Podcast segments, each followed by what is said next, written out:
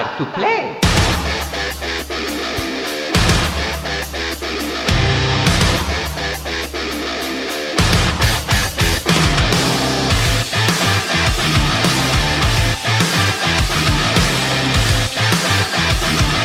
Xenogames, 11 temporadas a tu lado.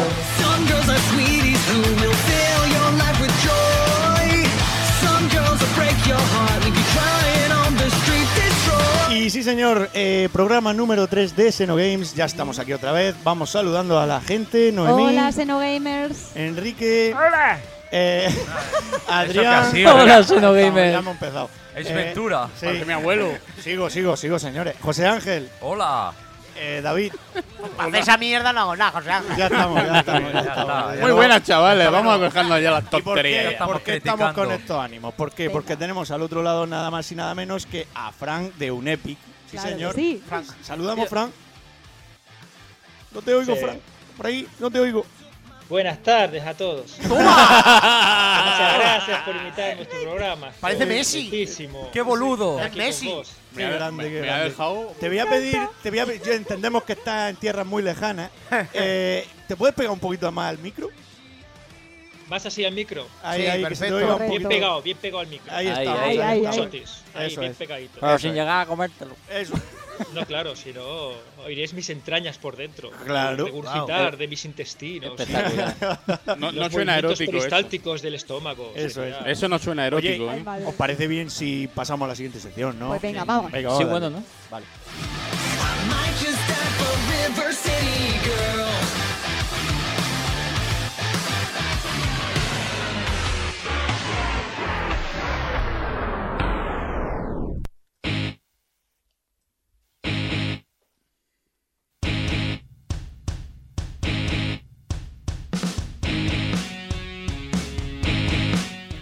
Xenogames responde.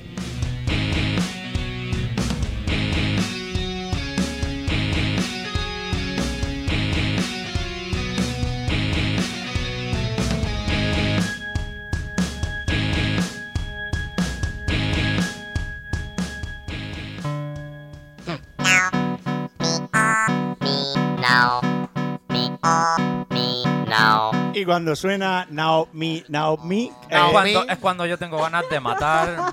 Muchas ganas de A matar. toca el. Kiki. Es cuando me toca a mí. eso es. Eh, Xenogames responde, y Noemí Pues, se dedica a. A leer los mejores comentarios en nuestras redes sociales. Vale. ¿Salgo yo? Puede ser, ¿no? Eh, sí, no. vas a salir. Calienta que sale.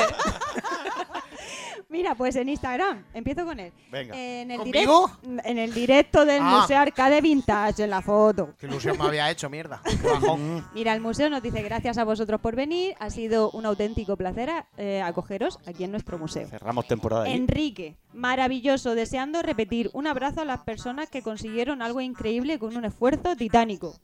Es verdad. Y que en el spot, los compañeros, eh, dice seguro que fue una experiencia muy buena conociendo a los anfitriones. Por Sobre supuesto todo por sí. la parte que me tocó a mí, cargado de, de cachivache. No, pero Gainer lo dice por el tema de José María Litarte, que son sí, muy sí, sí, buena sí. gente. Es verdad. Bueno, en la foto playera de la Game Boy Advance SP, Guillermo nos dice, esa portátil estoy buscándola fervientemente. José Ángel, ¿dónde podemos pillar A ver una si me la puedo agenciar en alguna feria retro. Sí. Mm. Pues sí, la verdad, porque en otro sitio ya yo creo que, que no. En la foto que pusimos en el día de contra el cáncer de mama, José Ángel nos dice, ¿cómo me suena esa taza? De hecho, la estoy tocando La ahora mismo. pechugona. en la foto de Resident Evil 2 para Nintendo 64, Francisco Moreno Alcázar nos dice, hola la. Sí. Y es que es un hola la, la portada mi- de Miguel- Regreso al Futuro. Ese es de mula. ¿Sí? ¿Ah, sí? Francisco Moreno Alcázar. Anda, mira, muleños por el mundo. José Ángel conoce a cada habitante de Mula. Sí, No lo Ese es de entiendo. ese es de mula. Y ¿Quién no Miguel? García, Se aprendió el página amarilla. y Miguel García nos decía juegazo Inside. Eh, compañero, después nos tenemos por aquí. Y en la foto, ya para terminar, de los Jadmen, Impact nos dice, pues toca disfrutarlo. Claro que sí, claro que sí. Claro que sí. Agradecer a la gente de Impact Game Sí. que llegó el juego por Ujú. cosas como son. YouTube, YouTube. En el vídeo del podcast en directo del Museo Arcade Vintage, La Cueva del Norte, qué buen programa, con calidad y encima vídeo para veros las caritas al Esta equipo. gente son gentuzas, ¿eh? ya lo digo yo. Somos, somos, no digas son, somos. Corrige. Y en el unboxing de Metroid Dread, eh, también La Cueva del Norte, nos dice muy buen vídeo y preciosa edición. Sí, una edición acá. Muy bien. A ver si cae por ahí alguna edición de un metal. Así. Tío, ¿cómo la tira?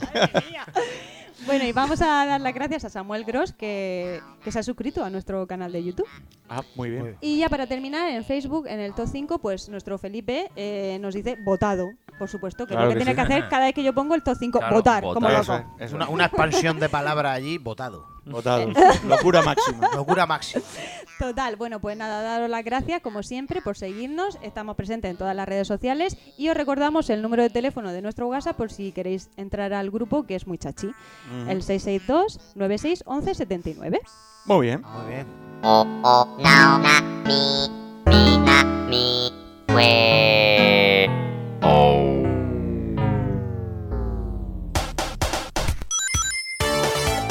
Senotertulia.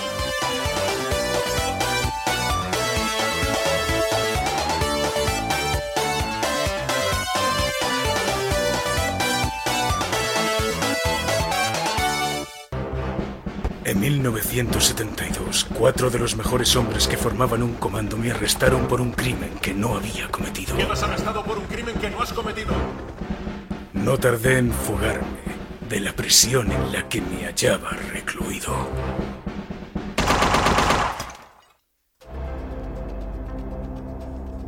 Pues ya estamos en, digamos, en el plato estamos fuerte. en ¿no? materia. En materia, el plato fuerte. ¿Preparado, Fran? Preparadísimo. Aquí estoy con ánimos de darle caña. Eso Y el es. plato Tiene el código abierto el pobre y Sí, todo. Le sí. había hecho abrir el código del juego. Pa- para buscar a Wasowski. Wachowski. Wachowski, sí. Wachowski, tráigale, tráigale café al teniente. Sí, sí, sí, tal cual. Bueno, pues evidentemente tenemos aquí a Francisco Tellez de Meneses, que es por todo conocido como un Epic Frank. Informático de titulación, pero desarrollador de videojuegos por pasión. Creador de un Epic, Ghost, Mini Ghost y un Metal. Eso es. Bueno, pues hace muy poquito que un Metal vio la luz. Cuéntanos cómo va la acogida de este nuevo título. Un Metal Viola, luz. Pues, Hola, la. que de verdad. Y acabamos de Viola- empezar, ¿eh? O sea. pues, esto se nada, viene dentro de cuatro días, dentro de cuatro días hará un mes que salió Correcto. que vio la Ujú. luz. Viola. y, y bueno, bueno, estoy para empezar estoy muy, mucho más relajado que, que hace un mes, ¿no? Con, con Claro. la salida, con todo lo que había que y, y bueno, pues la, una acogida brutal a la gente, bueno, están todo, todo el mundo está contentísimo, le está encantando el juego. Las cuatro cositas de dificultad que, que se ha podido, bueno, que ha comentado gente, pues nada, pues eh, se, han, se han arreglado un poquito y se han subido los parches, a- tanto a todas las versiones de PC como, como de consola. Y entonces, pues nada, eh, muy contento, muy contento con la, con la salida. Y. ¿En, y, qué, ¿En qué eh, plataforma está funcionando mejor? ¿En qué plataforma? Pues mira, en, Steam es donde mejor está funcionando. Y luego viene Switch, Mm, que también está muy bien. funcionando muy bien. De, lo que es eh, PlayStation y Xbox no te lo sé decir porque no tengo, no tengo datos todavía. Ah, vale. Pero siguiendo todavía. un poco la corriente de mis anteriores juegos, ya te digo que, que entre la Xbox y, las, y, la, y la PS4 no suelen a- alcanzar a la a Nintendo, a la Switch o la Wii U. Vale. Pues bueno, ya como tienes experiencia en lanzar videojuegos, em, yo te Uy, quería- sí, vamos, soy el auténtico, vamos, experto en lanzar videojuegos, ¿sabes? Siempre me pasa algo y siempre la cago en Y digo, pero a ver, ¿no se supone que ya he lanzado cuatro juegos? Porque siempre me pasa lo mismo. Bueno, No, pero eres experto ya, hombre. Ponte Hombre, la medalla. sí, sí, sí, bueno, bueno, yo quería, bueno, antes nos lo has dejado entrever, pero ¿cómo vives Sí. esos días previos y posteriores al lanzamiento? Pues los previos, mm, los previos más tranquilete.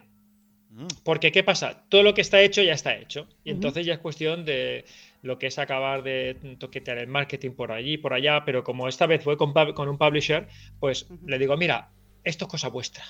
Aún no está el buzón de soporte delega, echando humo, ¿no? Pero ¿qué pasa? Que los desarrolladores somos como medio tontos. Entonces, ¿qué pasa? Siempre nos gusta meter cosas hasta el último momento. Aún quedan seis horas, podemos meter algo más. sí, sí, sí, es, es así, es así. Pero dice, bueno, las Madre. versiones de consola ya están hechas. No, pero vamos a hacer que. Tengo una idea. Que para los, los primeros que se compren el juego, que tengan un título especial y tengan un ítem especial, y los que tengan el On Epic también, los que tengan el Ghost también, pues todo eso, ¿qué pasa? Pues venga, en la última semana, taca, taca, taca, cuando realmente tendría que estar uno pues más ya Sí, más relajado y pues no, metiendo cosas hasta el final. Madre mía. Y una vez sale, ¿qué pasa? Una vez sale, pues eh, empieza la, la tormenta de, de, ver un poco la gente qué opina, si alguno tiene algún fallo, si tiene no sé qué, si tiene no sé cuántos. Y empieza pues la, la semana fantástica de los parches.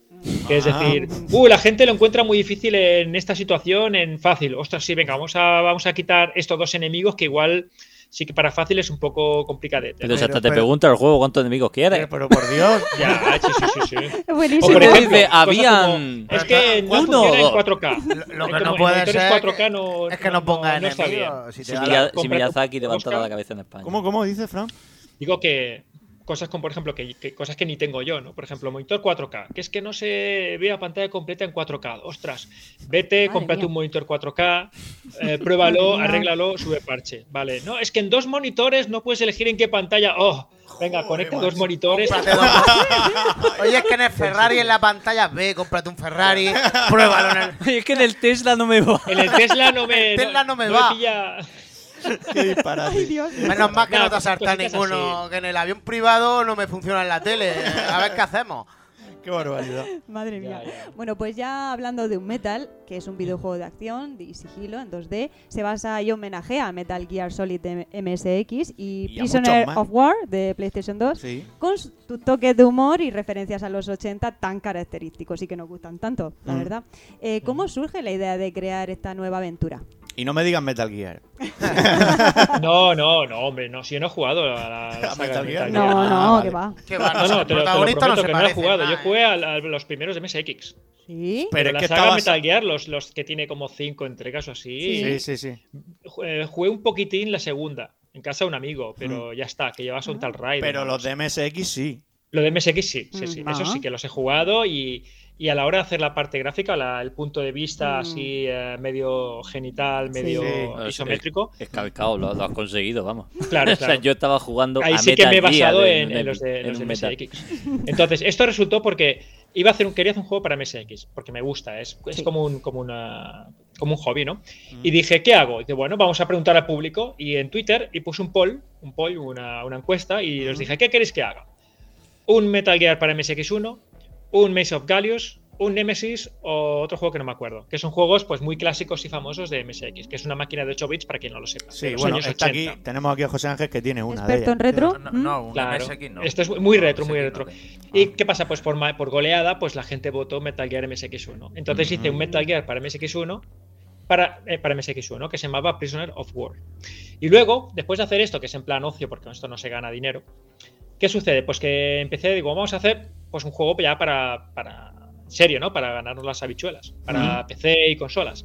Y entonces, después de hacer un par de pruebas con algunas ideas que tenía, que, que al principio se suena muy bien, pero cuando las pones en práctica igual ya, ya no es tan divertido. ¿Y qué sucedió? Pues que las dos pruebas no acaban de convencer. O no me convencían a mí, o no me convencían pues, a, la, a la gente un poco que está en mi entorno, ¿no? Y, ¿y qué sucedió? Digo, bueno, pues voy a hacer un porting. Del... Mientras pienso algo, hago un porting del juego este que hice en MSX a PC. Pero bueno, le pondré un poco de mejores gráficos porque los que tenía para un juego de PC, no, no. Y lo que empezó como un sencillo porting, pues empecé a meterle más cosas y más cosas, y diálogos, y cachondeo, y humor, y 10 voces más, y por aquí, por allá. Bueno, y al final pues se convirtió en lo que sería un juego pues mediano tirando a grande. Ujú. Y que tengo que decir que está muy bien. O sea, fue un eh, el inicio de un porting de un juego que lo hice porque alguien votó, porque la, ¿eh? ¿De, de dónde Así vienen que- las cosas, eh? A veces. No, las mejores ideas. ¿Verdad? La mayor tontería de sacar la mejor idea. Sí. Pues sí. Bueno, en esta vez eh, ha vuelto a contar eh, con Marcel Greses para el diseño artístico y José correcto. Hidalgo de la Torre para la banda sonora. Cuéntanos, sonora cuéntanos cómo es trabajar con ellos. Pues cuento con ellos porque es que trabajo súper a gusto. Marcel es un tío que, aparte que es muy cachondo, y, y trabaja muy bien, pixel art, y, y es muy responsable. Y aparte también me ayuda, me da ideas y vamos, que se mete en el proyecto, ¿no? Él es valenciano y por tanto trabajamos online. Pero cuando trabajamos, pues estamos ahí pues conectados o digo, voy a poner musiquita que voy a hacer unos gráficos. Vale, vale, pam. Y Qué luego, y con José Jaime, Que es músico, es músico, Sí. músico, es muy artista, es- Mm. tiene el alma artista de, de las películas. Ah, qué guay. Pues con él, claro, es, es- es un tío muy majo también. Y con él, pues sí que he tenido eh, intercambios de opinión, porque él es más moderno y yo soy más chapado a la antigua, soy más retro. Ajá. Y entonces, pe- pero bueno, al final siempre llegamos a, a un, a un consenso, ¿no? Sí, un aunque, sí es cierto que en el metal ha hecho, pues le he dicho, mira, haz como tú veas, haz como tú veas. Y casi toda la música es a su, a su criterio. Pues tiene un criterio estupendo. Porque. Hombre, claro que tiene, por, por eso me fío de él, porque tiene un. claro, claro. Madre mía. Claro, hace cosas. Yo estoy acostumbrado al- a, músicas más melódicas, porque antes, cuando no había eh, MP3, era, pues, eran pitidos, lo que se llama chiptune. Mi- MIDI, Pues ¿no? entonces, claro, solo podías hacer melodías, porque no podías hacer eh, música ambiental, que era Claro. complicadísimo. Mm. Y estoy acostumbrado a eso, de hace 30 años. Él, pues, es más. Para empezar, es más joven que yo. Y, y claro, pues claro, él, él está actualizado total de, de música de, de- y claro, pues en eso pues eh, claro, tiene mucho más, mm, más visión que, que yo en ese aspecto. Y con él pues me llevo muy bien y, y también... eh, Y en todo, en todo lo que es el desarrollo, ¿habéis quedado Sí. alguna vez in situ? O sea, ¿os habéis visto de cara a cara? pues mira, con, con Marcel nunca le he visto. Una vez que fui a Valencia, me acuerdo que le dije, ¡voy para Valencia! Y me dijo, "Y yo me voy para Madrid. Y yo, ¿qué dices? Este fin de semana". Sí. Suele pasar, ¿eh? Qué bueno, qué Ya, bueno. Con José. Jaime, pues aquella vez que fui a Valencia sí quedé con él. Ah, Incluso mira. dormí en su casa y estuvimos Ah, pues mira. componiendo en su piano, me enseñó sus cosas. Qué bueno. Muy bien. Y hace un par de meses que volvía de vacaciones de, de Murcia, pues también quedamos. Le dije, oye Jota, que voy, para. Barcelona, que voy para Barcelona. ¿Dónde estás? Aquí, venga, y quedamos y comimos y nos presentamos la Si familia. bajas a Murcia ya tienes un. Pues una aquí estás pendiente. invitado. Ya lo Lo sabes. sé. Hombre, muchas gracias. Claro, claro que sí. Gracias, Zagal. Claro que sí, muchacho. Ay, qué rico. Me encanta mi Murcia, ¿sabes? Mira, la gente que intenta imitar el acento murciano me encanta. A mí ¿eh? Que se Pero es muy por- complicado. Si estás ahí un mes, sí que se te Se pega. te Sí, pega, sí, y, en menos, en una semana ya. Una semana. Está diciendo, Hacho, ven para acá. Vete para mi casa, que en una hora estás hablando tú murciano. Y panocho encima de tú. Bueno, eso ya. Sí. mayores. Pues, sí, Pues, sí, sí, también sí. me lo, lo volví a hacer, lo volví a, eh, lo volví a ver, a- eh, lo volví a ver hace poquito. Muy ahora, que bien. se me lengua la traba. Bien, está un poquito más gordito. Pero Cosas de la pandemia. espero, espero que no escuche este podcast, si no. ¿Qué dices por ahí voy diciendo que. ¿Me estás llamando gordo? Pues nada, no, lo va, tendremos que invitar a él también para que desmienta tus palabras. Claro, te dirá, no estoy gordo, estoy fondón, ¿eh? Mándale, mándale un correo con este trozo de audio de. No, no, que, mata. No, Está un poco más está- gordo, Está, está bien, lo- pasa que está- estaba muy delgaducho. Se lo pone Ah. con eco. ahora está bien. Sí, sí. Bueno, lo ha arreglado, ¿eh? Lo ha Pues sí. Muy arreglado. bien. Ahora- arreglado. No, es que, fíjate, te preguntaba esto de si habíais coinci- coincidido in situ, ¿no? En persona, porque Sí. eh, recuerdo haber leído una entrevista tuya eh, que comentaste que en el videojuego Ghost que habías contado con Azpiri para que te hiciera la portada, no Sí. pudiste conocerlo al final. Uy, madre mía, lo de las piris. Sí. Qué trauma. Sí, la verdad es que sí. ¿verdad? Con Qué trauma, qué Qué, trauma. qué madre portadones Fíjate. hacía el tío. Pues ¿eh? no, no tuve la, la posibilidad. Espero que no se me muera en Marcelus. Si No, por Dios. No, por por Dios. favor, ¿no? No, Tocamos por favor, que no. madera. No, como dice tu juego, Virgen Santísima. ya, ya, ya. Que llevamos ya dos juegos juntos ya. El Ghost sí. y el. El tercero ya lo. No me queda. A los Game Awards. ¿no? Falleció, falleció. Ujú, ujú. Sí. Sí, Falleció. sí. Azpiriz, sí. Sí, sí. Sí, falleció, pero espérate que falleció. O sea, el Azpiri me hizo una portada para el Ghost de MSX. Eso Sí. es. Y nada, lo hicimos todo por teléfono. Madre Y mía. Qué bueno. me acuerdo que dije, claro, la próxima vez que lo vea en una convención, pues me acercaré a él y, a ver que a, a ver si no me reconocerá porque no sé ni cómo soy, pero diré que soy Fran, ¿sabes? ¡Ostras, que no sé qué, qué pasa! Y no pude porque, porque Fíjate. falleció. Qué pena. Fíjate. Vaya. Pues Ya, fíjate ya. que nosotros sí que lo hemos visto muchas veces Sí. en, en Madrid Game Week Sí. y todos estos eventos que se hacían de videojuegos. Gran tipo. Menudas Sí. colas se armaban para que le firmara los, los dibujos, ¿eh? Madre mía, enorme. Tío muy Ya, ya, querido, ya, ¿eh? Muy Sí. querido. Pero es muy divertido cuando no te conocen la cara y. Porque puedes hacer perradas muy gordas. Sí, eso es cierto. se la pueden liar muy profundo, sí, sí. Sí, sí. A Matra, a Matra, que es el, el que me hacía los cartuchos de MSX, se la lié. ¿Sí? Fui a verlo en una queda de MSX que estaba ahí vendiendo los Ghosts. Qué bueno. Que era, era el, pri- el primer día que se vendía el Ghost. Cogí la caja, me la miré. Digo, anda, ¿y este? Este me suena. Y dice, sí, sí, este es el Ghost que ha sacado un Epic Fran, no sé qué. Pero miro, ah, este lo tiene un amigo mío. Es como que un amigo. Sí, porque se lo compró hace una semana a otro eh, por, por, por, eh, por internet. Ay. ¿Qué dices? ¿Qué dices? Y había al lado un amigo mío, ¿sabes? Que, que lo conocíamos los dos. Y le dice el Matra, dice, ves a buscar a Fran. Y yo estaba al lado y el tío se, se queda mirando, ¿qué? Dice que vas a buscar a Fran, corre. Dice, pero si es este. Y me dijo, ¡qué cabronazo! Había gastado una broma. Buenísimo. anda que no me reí ese día. Yo conozco tu cara porque has salido en algún documental. Sí, sí. Entonces, eh, Hay muchas bueno, en las fotos redes y sociales y sí. todas esas cosas, sí. Eh, En tal caso te la podría liar yo. Eso sí, eso sí, sí me la podrías liar. Bueno, pues cuéntanos qué es lo mejor y lo peor de desarrollar un videojuego. Buah. Picas código. Lo mejor, lo mejor, al menos en mi caso, o para los estudios indies, es que, am, digamos, hacemos lo que nos gusta y hacemos los videojuegos que nos gusta. Es como hacer tu pasión, ¿no? Y normalmente, normalmente solemos pecar de hacer no el juego que nos conviene, sino Claro. el juego que, nos, que el alma nos está llamando. Por de- ejemplo, a mí me alma, gustan sí. los Metroidvanias, ¿no? Por ejemplo, pues hago un Metroidvania. Me gusta, pues, tipo los de sigilo, pues hago un sigilo. Me gustan eh, de estrategia en tiempo real. Por ejemplo, el StarCraft. Soy una apasionada, me encanta el StarCraft. Ah, mira. Pues igual, pues acabaré haciendo un juego tipo de StarCraft seguramente, porque, Ah. porque me gusta. Eso es lo más bonito. Te anima a ello. hacer tus propias ideas y Eh, ¿cuándo- también lo, Perdona, lo Fran, bonito ¿cuándo, es la comunidad, ¿sabes? Claro, porque claro. contactas con ellos directamente, te Claro. preguntan cosas por... eh, ¿cuándo por- va a por hacer, Twitter. ¿cuándo vas a hacer la encuesta para el StarCraft? Que te ponga un robot ahí para que le dé a de StarCraft. Pues esto dentro de poco, dentro de un par de meses o tres, igual meto una encuesta de, Ah, de cuál es mi siguiente proyecto. El esto lo hice en, en directo en un canal de, de un youtuber y era un Epic 2, eh, Ghost 2, eh, un Metal 2 y una idea nueva. El y ganó la idea nueva por, vamos, por, goleada. claro. absoluta. Claro, Sí, sí, claro. sí. Qué guay. Una, una IP nueva, ¿no? Que lo llaman. Sí, sí, IP nueva. totalmente. Sí, sí. Y lo peor de, de ser eh, diseñador de videojuegos Sí. Lo peor es, a mí no me ha pasado, ¿vale? Pero en general es cuando te parte los cuernos tras uno, dos años o tres años haciendo un proyecto, lo, lo publicas y no te lo compra ni Dios. Entonces, eso es lo peor de lo... de- a ver, de- hablamos de estudios indies. Evidentemente, Sí, sí. si estás trabajando para Ubisoft y no se vende, a ti te da igual porque, porque Tú- a ti te está cobrando cada mes, Claro. ¿sabes? Mm. Pero y a Ubisoft pues también le puede dar un poco igual porque tiene otros proyectos gordos de refuerzo. Pero si es un estudio que estás con un único proyecto y estás dando el alma y luego coges y con toda la ilusión del mundo lo sacas y ¡pup! y no, lo- no te lo pilla ni Cristo, Claro. entonces eso tiene que ser lo peor de lo peor del Ese, mundo. ese fracaso te hunde, claro. Sí. Bueno, a ver, yo he tenido un fracaso. He tenido un fracaso.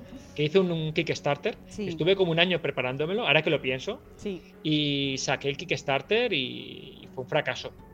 Un fracaso total. No O sea, sería aquí en España, no aquí sería en el España, pues. Es que yo le quería hacer una pregunta. Ah. Dime, pregunta, pregunta. Respecto al doblaje, porque siempre has Sí. dicho también que es un tema un poco arduo, Sí.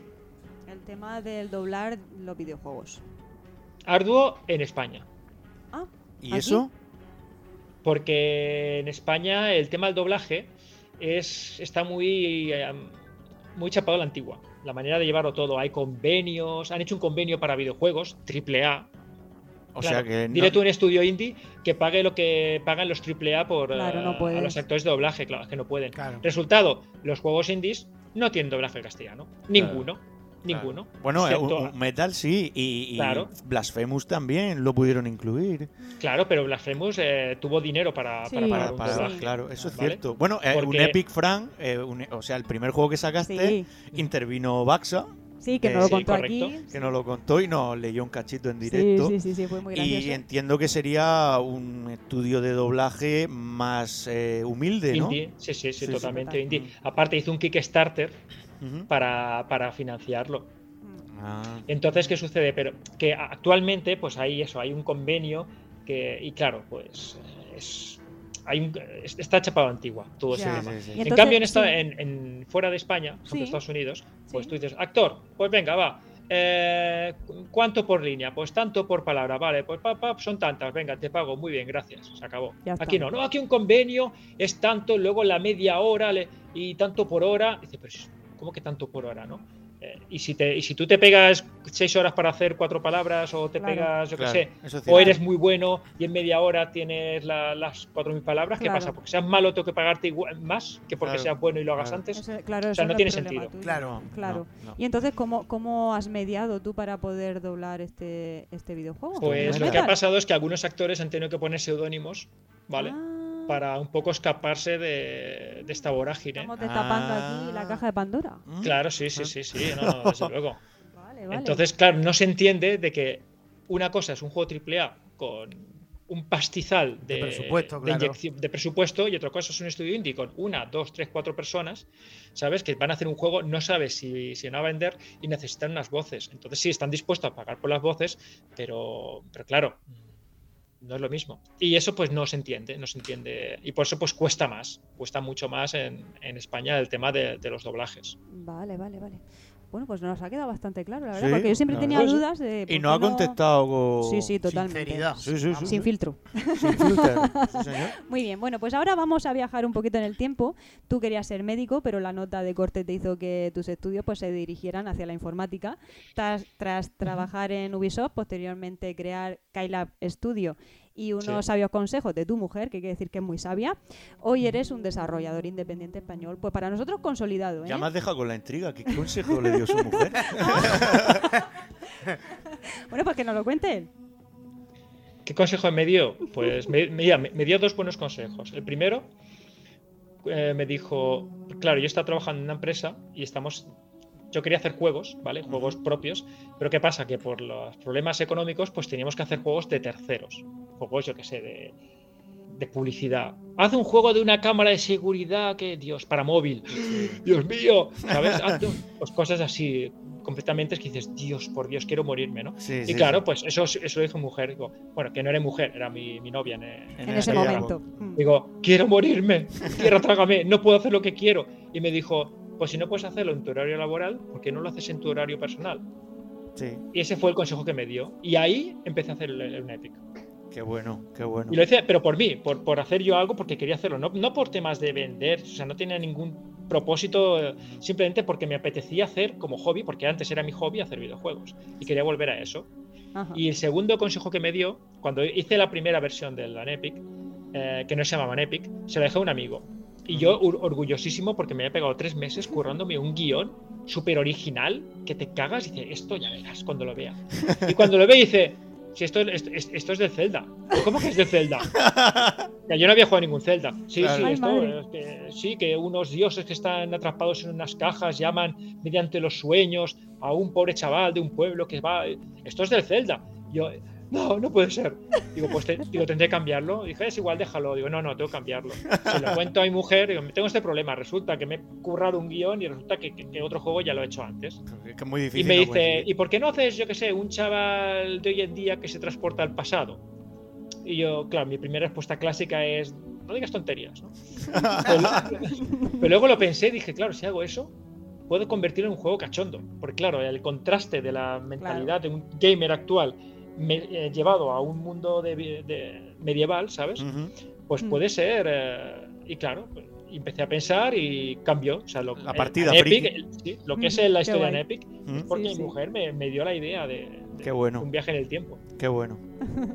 Y, más ideas que me han ido dando mucha gente. Lo del. Cera, que lo ¿Mm? posee, eso fue idea de Carol, de la de una, de una amiga grafista, artista que tengo, que Sí, por cierto me ayudó con el Anepic, hizo la, sí, Qué la bueno. portada, hizo Qué bueno. también Ah, mira. eh, los bosses, los bosses Los en grande, yo se los pasaba a bocetos y yo me, me los pasaba a limpio, ¿no? Qué guay. Y me dio la, o sea, me dio ideas a- así. Y ostras, pues Qué grande.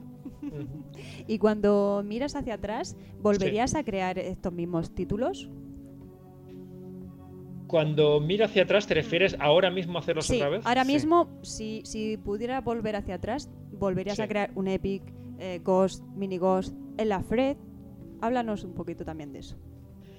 Sí, sí, no, volvería a hacerlo con los ojos cerrados. Ajá. O sea, yo lo bien que me lo he pasado estos últimos 10 años, vamos, no lo cambio por nada. Y si pudiera, pues volvería otra vez y los haría, sí, sí, de- de- sin, ningún- sin, ningún- sin ninguna duda. Lo que pasa es que hay- habría cosas que cambiaría. Por ejemplo, el título del Ghost. Ahí sí que le hubiera cambiado el título. ¿Cómo lo hubiese llamado? No lo sé. Claro, claro, pero es Pero que estaba basado cambiado. en Ghost in the Shell. Claro. Claro, claro, efectivamente. Lo hubiera hecho antes de la película y lo hubiera Ajá. llamado Ghost in the Shell, por ejemplo. Por ejemplo. y se Me forra. encanta. Fantasma de la claro, concha. claro. No, no, lo pasé muy mal con el tema del título de- del Ghost. Muy mal. Sí. O sea, estuve durante mucho tiempo pensando títulos, pidiendo a gente. Oye, por aquí, por aquí Fran te han, co- te han dado un consejo, el fantasma de la concha. El fantasma de la concha. O sea, Gol Gol in the Shell significa eso, No, fantasma de la concha. Poca vergüenza, poca, ver, poca broma que hay un juego que se llama Mortal Shell y yo soy incapaz, yo, yo le llamo la concha mortal. La concha, la concha de tu madre. Eso tenía que llamarse el juego. La concha de tu madre. Acabamos de sacar el título del fuerte. Ese es tu No, próximo juego. fantasma- Un fantasma en el sistema. Sí. Pues otro nombre, otro nombre, pero lo pasamos, lo pasé mal porque no, no se me ocurría ninguno. Y había mil, mil ideas y no me gustaba ninguna. Y lo que más me cuesta en videojuego, una de las cosas que más me cuesta es ponerle el nombre. ¿Qué dices? Con la complicado que que es hacer, pues no, el puñetero nombre. Ah, Con fíjate. metal no me lo pensé. Un metal. Ah.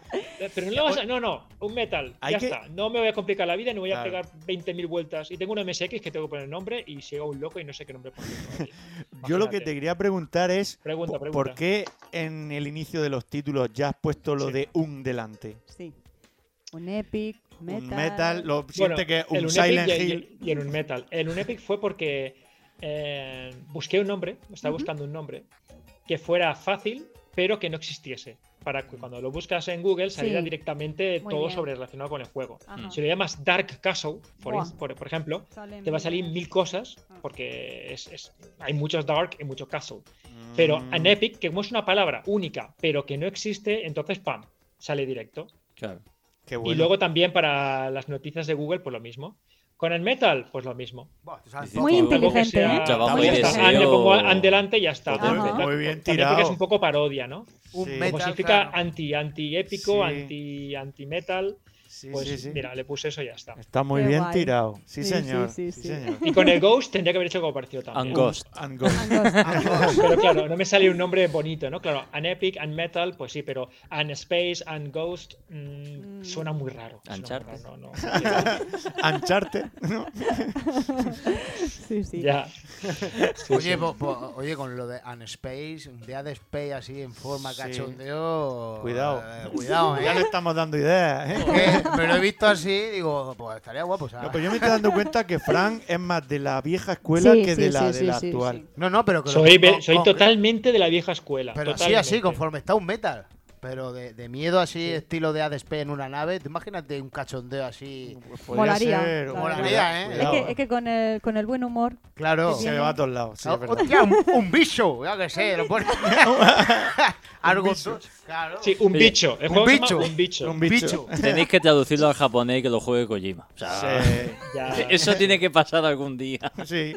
El juego Algún de día lo un verá, algún día lo verá, Sí, a lo tiene si- que ver. Sí, sí, sí, sí. Sí. Si no lo ha visto ya. Y antes has pasado un poquito por encima sobre la Fred, Sí. eh, pero es que yo quería recalcar que tú estuviste en África empapándote Sí. con las ONGs eh, para bueno plasmarlo en el videojuego y al final la verdad es que no salió, pero No, todo no ese salió, no aprendizaje que tú te has llevado al final pues es importante, ¿no? Para tu carrera.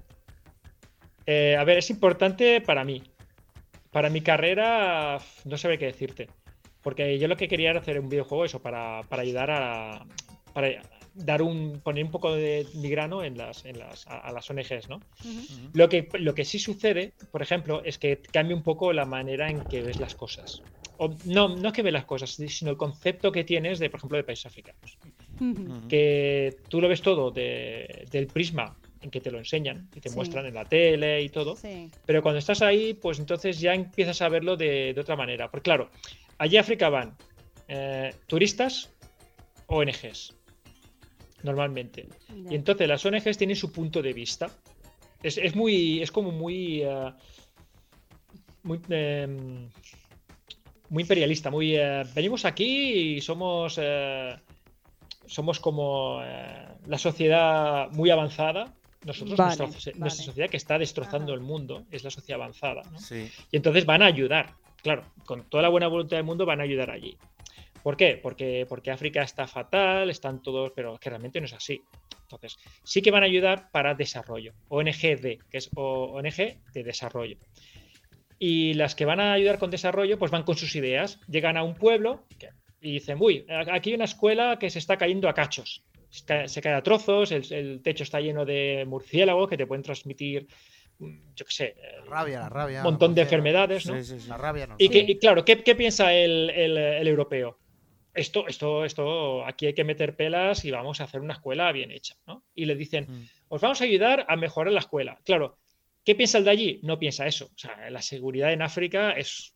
No, no. ¿Hay qué piensan? No, no, yo quiero que nos ayudes, pero quiero que nos des lápices, que nos des papeles, que nos des libros. Quieren material. Ajá. Mm. Claro. Entonces, ¿qué pasa? Para ellos es más importante tener material que no la seguridad en ese aspecto. No digo que a ver que les importa una mierda que se muera un niño, no. Pero que, que hay otras prioridades y piensan todo de otra manera. Por ejemplo, la, eh, la ONG una ONG que fui a, Senegal, lo primero les preguntaron, ¿qué os gustaría, si pudierais elegir, qué os gustaría tener? O sea, que, que- que se pudiera crear aquí en, en- en vuestra ciudad, ¿no? Y claro, uno que se piensa, que te, que te, que te diría, no sé, un hospital, agua, agua una corriente, escuela, por ejemplo, ¿no? agua corriente, claro. Y le dijeron, un club del Barça. Un club del Barça. Mira, Un club del Barça, ¿ves? sí, un club del Barça, de, de- de fútbol, un club. o Sí, sea, sí, que sí, sí, con sí. las tarjetas de socio del Barça y. Porque, claro, les encanta el fútbol. Claro. Y, claro, para ellos, el club, tener un club del Barça sería, vamos, es su sueño. Claro. Centro Y claro, ¿qué pasa? No anteponen el tema de que si necesitamos esto, anteponen, pues el pasarlo bien, Mm. ¿sabes? Y el, el ocio. sí.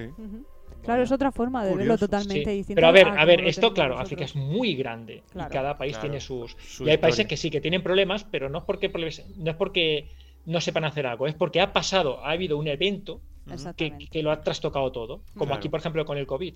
Sí, que lo que trastocó sí, todo, sí. ¿no? Sí. Claro, aquí estamos todos encerrados en casa, viene unos aliens, oye, te voy a dar una vacuna que te inmunice totalmente el COVID. Ah, sí, gracias, gracias.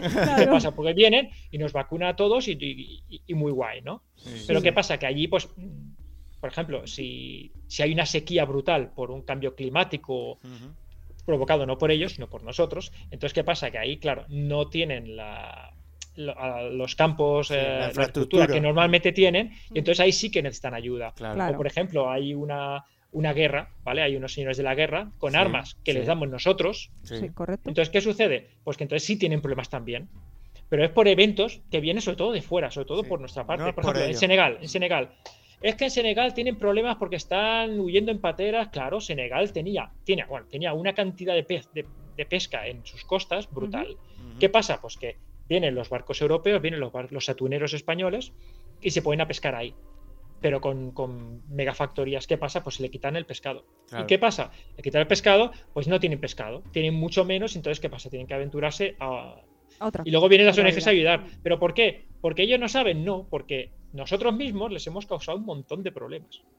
Y, Hay eso es un poco lo que te Hay- das Hay cuenta. que ver, hay Hay que ver lo importante, lo- el mensaje tan importante que nos está dando Fran, Sí, ¿eh? sí, de sí. lo equivocados que estamos, Sí, de cómo claro. vemos el mundo, ¿eh? Claro, que Mm. pobrecitos que no saben, Ah. claro que saben, se hace todo, pero tienen problemas por Mm, básicamente eso todo. claro. Que hay que dejarlos tranquilos en cierto Sí, punto. sí. sí. O sea que las imágenes Claro. esas que te ponen en la tele, Cruz Roja y escribe ahí. Todo eso está muy. Que suena feo, pero todo lleno de moscas y Sí, que dices tú, qué lástima, señor mío. Entonces eso un poco es Claro. paripé, ¿no? Para mí. Vamos, lo que te he entendido. Sí, pero que África es muy es, es enorme. Ya, es ya. Sí, sí que habrá, Claro, que habrá cada uno- zonas que estén así a lo Entonces, claro, mejor. sí que hay zonas con problemas, evidentemente, y hay Claro. gente que quiere ayudar, pero los Pero- problemas que hay por allí, pues, Exactamente. a ver, Sí. Claro. Ya te digo, es casi todo es- enganchamos. Hmm. sí, también hay, también está el paludismo, el- Claro. el- y también hay otras enfermedades Claro. que, que sí se puede, Hay- hay que, que se puede ayudar, pero, Sí. Pero que muchos problemas, ya Tiene- te digo, es- tiene es, es- es problema- es que son cosas nuestras. Ahí tienes Sí. chicha para hacer un videojuego, ¿eh? Sí. Broma. Es lo que quería hacer Se con intentó, el proyecto se Frame. Es lo que quería hacer justamente, Pero pero, no mira, salió. no, no funcionó. Ah, no No cumplió. funcionó. Era muy experimental, ¿eh? por eso hice un Kickstarter. Digo, esto, esto es un juego que no tiene. De juego tiene muy. O sea, es muy raro, muy raro. Por eso, por eso lo hice. Mira, no funcionó, Pero bueno. pues buena suerte. Bueno, pero ahí está esa investigación, esa idea, y oye, y si Sí, en un sí, futuro sí. funciona, ¿Se pues cuaja? quién sabrá. Bueno, pues mm, volvemos a los videojuegos. Venga, y eh. ¿cuándo te iniciaste en el mundo de los videojuegos? A los 12 años. 12, Muy 13 bien. años. ¿Era una NES o era una Amstrad, un Spectrum? Venga, di otro más, otro más. Eh, Atari. Falta uno. Atari 2600. No, no, lo he dicho, lo dicho antes. MSX. MSX, MSX, MSX, esa es su claro, favorita. MSX, verdad, verdad, sí, cierto. Bueno, pues como Yo ya- le pedía, Sí, yo le pedí sí. para cumpleaños a mis padres un MSX. Ah. Me dijeron, ¿quieres una MSX o la moto? Yo, MSX. Qué bueno. Luego en el colegio, cuando lo dije, eh, se me tachó como el bicho raro de la clase. Bah, porque lo, que es el geek, el friki geek que conocemos hoy en día, Sí. eso no existía Sí, antes. No, no, no, no. No, no, Antes verdad. era el bicho raro y ya está. Yo era el primer, geek, "Oh, ya el primer está". friki de mi cole. Y claro, yo era el bicho raro, que no, ¡Oh, un ordenador antes que una moto. Y pues ahí lo pedí. Y entonces los juegos que había entonces eran muy caros, valían 2.500 pesetas. Antes de que hicieran, antes de que Herbe hizo lo de los 875 pesetas, que aquello fue un boom, pero Sí. antes 2.500 pesetas eran juegos muy, muy malos. pasta. Y entonces, ¿qué pasa? Que yo no, no los jugaba porque tenía uno o dos y eran muy caros. Entonces, pues me dediqué pues a, a probar cosas. Y probaba, probaba, metía, hacía pues un monigote que se movía, algo que disparaba, y poco a poco pues iba practicando, iba haciendo pues juegos más complejos. Qué guay. También miraba de revistas, trucos en revistas, en libros de, de Basic, de Albert Sickler. Había revistas que tenían código de juegos, ¿no? Para Sí, sí, el correcto. juego. Habían revistas que te venían pues con códigos de juegos, también con secciones de aprende a programar, Mm. Mira. que suele ser una, y luego Sí. el resto pues secciones de videojuegos que, que salían. Madre mía, yo que Luego- enganché- Autodidacta yo que total, ¿eh? Autodidacta total, hacker. no había internet. Yo era, y todo yo era de los de gandules, y ¿eh? libros. Habían programas de radio que emitían unos pitidos, tú los grababas y eso era el juego. Claro. Entonces te ahorrabas picas código. Uy, eso Vale. yo no lo sabía de programas de radio que Sí, Sí, sí, eso le emitían a las 12 de la noche, Sí, grababan sí. la cinta y luego la ponían en el PC y en cargaba. el Amstrad claro. y jugaba al Double Dragón. o al- Sí, sí, sí. El Robocop tenía yo. Sí, sí. Pues ahí, ahí empecé en plan hobby. Y luego en plan profesional total fue Sí. cuando en el 99 Ujú. pues me contrató Ubisoft España. Pero no lo entiendo. bien, si si ibas a ser médico, ¿de Sí. dónde viene? Ya. Te han Pues te porque la nota, la nota de corte no le dio y entonces se metió para informática. Claro. Tú cuando haces la tenía- SELE te dan ocho opciones. Claro, sí, sí, sí, claro. sí, Entonces yo puse medicina, medicina, medicina, medicina y cuando se acabaron las facultades digo pues pongo, va, no sé, Informática. informática, Este, informática. como como la locura uno no me ha salido, me meto a locura dos. Claro. Ya Claro, por poner algo, y entonces pues no entré en ninguna de las cuatro por hacer el mongo con el ordenador, evidentemente.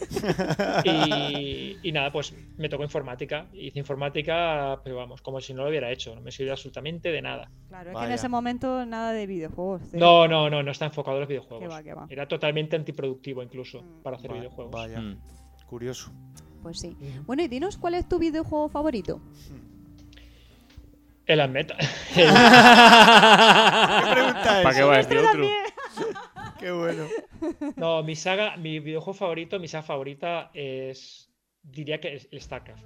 Ah, StarCraft. La Es que saga es muy bueno. StarCraft, sí, sí, sí. Es mi favorito. sí, Estrategia ahí. sí, sí. Es que el tío Mike cuando metía mano en StarCraft se notaba. Ya, ya. No sé ya. qué va a ser de Es el que más he jugado y el que a veces, pues, cu- cuando tengo un rato, pues he hecho alguna partidita, sí, pero sí, diría que es mi favorito, el que más me ha Pues gustado. esos juegos salían como, como dice Fran, o sea, se hacían juegos para ellos y gustaban y decían, pues vamos a venderlo. Claro. Pues sí. Es que cuando salió el primer StarCraft, Eso fue era un la revolución. Eso fue... Primer juego con música real, ya no era ya, Mm. no eran música midis.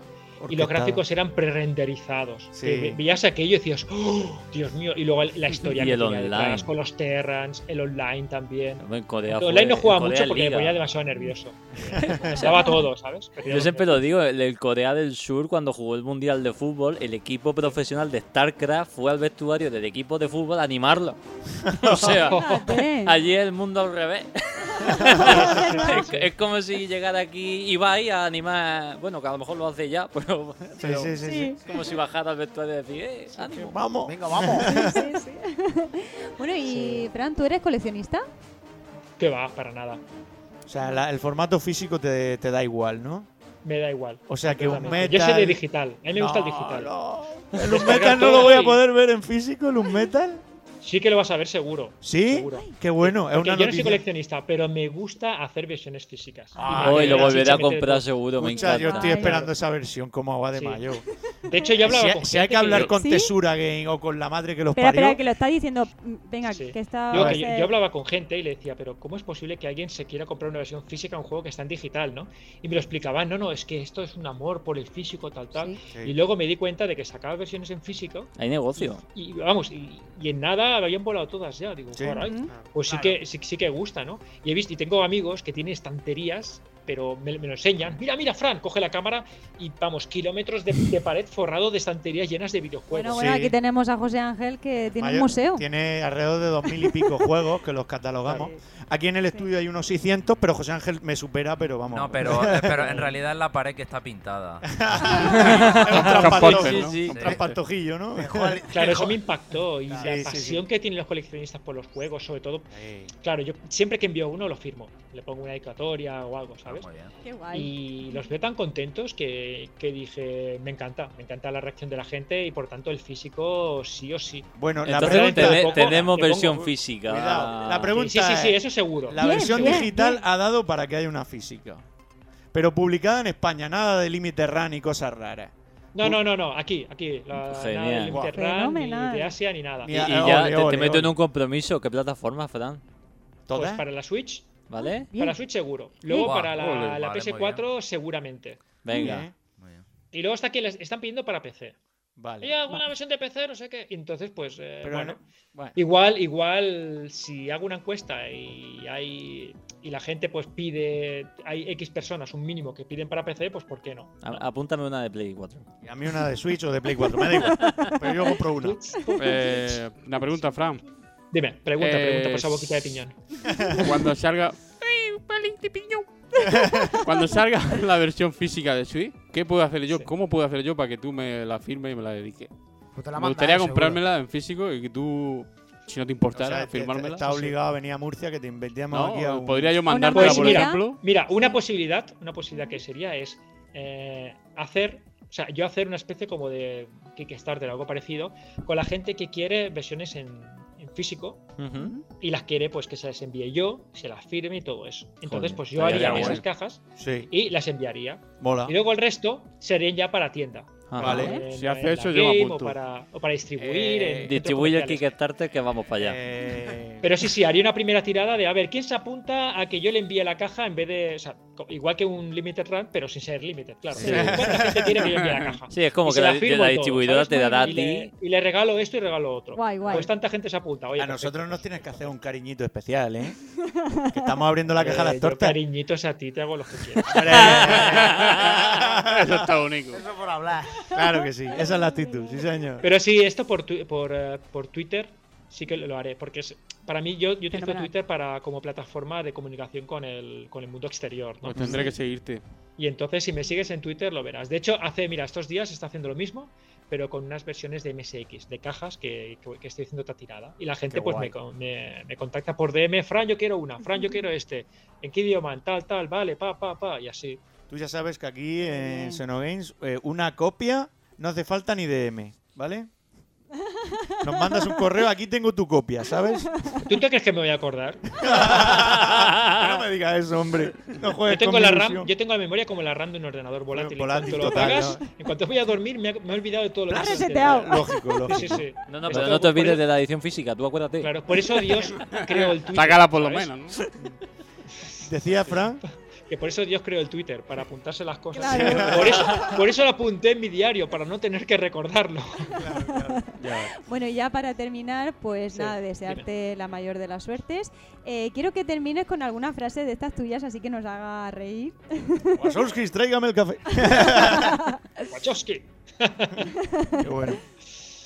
Ay, ay, pues Y no, nada, y hombre, ahora me gracias, por frío, supuesto. ¿eh? No, por ejemplo, mm, Me pillas en ¿qué, cold. qué es lo que le diría a la gente? Sí, ¿Por qué tendrían que comprar Venga. un, un metal? venga, véndenos un metal. Porque es un juegazo. Joder, va así. A ver, te voy a meter un metal, ¿vale? Venga. A ver. Un metal, un metal es un juego que te lo vas a, te lo vas, te lo vas a pasar bien, te vas a reír. No, no está doblado, ¿vale? Porque las voces son originales, el texto es origi- original en castellano. Y eh, tienes 10 horas de diversión y a todo el mundo le encanta y todo el mundo está recomendando. Y encima lo he hecho yo. Eso es lo mejor. Comprado. Qué bueno, qué bueno, qué bueno. Muy bien, pues nada, Y muchísimas tienes una gracias. demo que puedes probar si quieres. Sí, en Sí, sí, Steam sí, tenéis sí. una demo ahí Exactamente, potente. para el que no lo haya probado, no sepa, sí, sí, vamos, sí. que veo raro que no te conozcan, pero bueno, ahí está. Y dinos, dinos tus redes sociales para que la gente te siga. Vale, en mis redes sociales, eh, arroba unepic barra baja fran. Repito, arroba unepic barra baja fran. Esas, esas son mis, Muy bien, muy bien. Muy bien. esas son mis redes sociales. Como puedes ver, un amplio abanico de. Yo acabo de, de seguirte en Twitter. Acabo de bien, darle. Pero te habrá sonado el móvil en directo aquí eh, grabando el podcast. Bueno, decirte, decirte que no te vayas, tenemos análisis, Sí, tenemos sí, cosillas y puedes programa. dar tu opinión Ajá. libremente y abiertamente. Y nada, pues, pues eso, darte las gracias por tu tiempo y por esta entrevista. Gracias a vosotros por invitarme. Ah, mira, labios rosas profundos me está siendo en Twitter. ¿Quién será?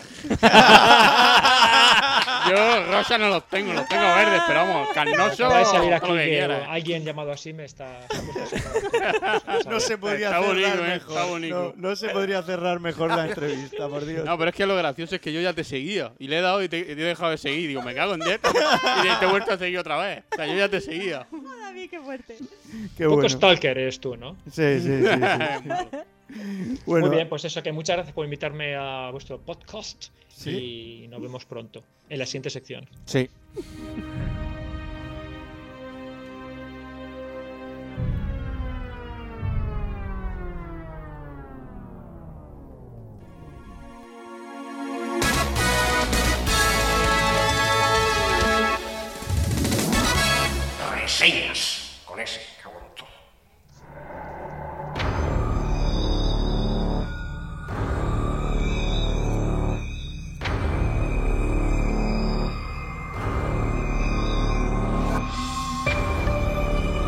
Señores, nos adentramos en una reseña. Mm. Esta música es una remasterización de la música de Super Metroid. Y estamos hablando, David, de...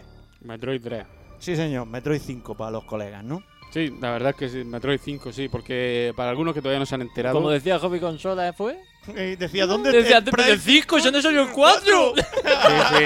Y en directo, y en directo eh. lo vimos Rubén yo al YouTube decir. No, más de uno, Sí, no, más de uno. diciendo, pero si no ha salido el cinco y 4. el 4, ¿dónde El está el 4? 4? Eh, madre que no los saben parió. que existen dos sagas en paralelo. Claro. Pero bueno, Nada, la gente está muy. muy bueno, Sí. ver, los que siguen Metroid sí saben que es Metroid 5. Y es un juego que ha tardado bastante en llegar a Switch porque, bueno, ha tardado y nos ha pillado por sorpresa porque, a ver, ya se rumoreaba hace tiempo que iba a salir un Metroid en 2D, pero no sabíamos que era Metroid 5. Y he estado investigando un poquito y resulta que Metroid 3 fue un, un proyecto que ya que fue cancelado, fue congelado, no cancelado, congelado. sí, como venía ya de muchas ideas de la, de la época de Super Nintendo. Sí, O sea, ya venía de Super Nintendo Metroid 3, no venía de, de Game Boy Advance, ni Nintendo DS, ni...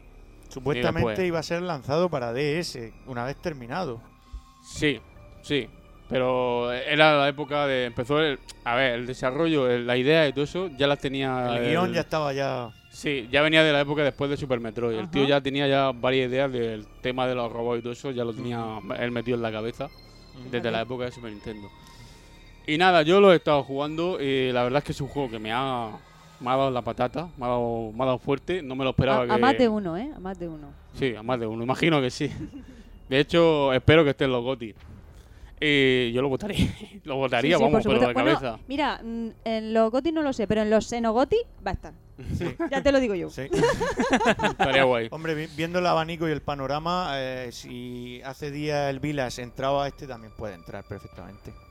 Sí, son juegos distintos. La verdad Sí, es que el pero- Vila es un juegazo y, y Metroid también, pero son juegos totalmente este, distintos. este que estás analizando tú, el Vilas y el Unmetal, tienen que estar en los GOTY sí sí. Siempre. Siempre. Eso segurísimo, ¿eh?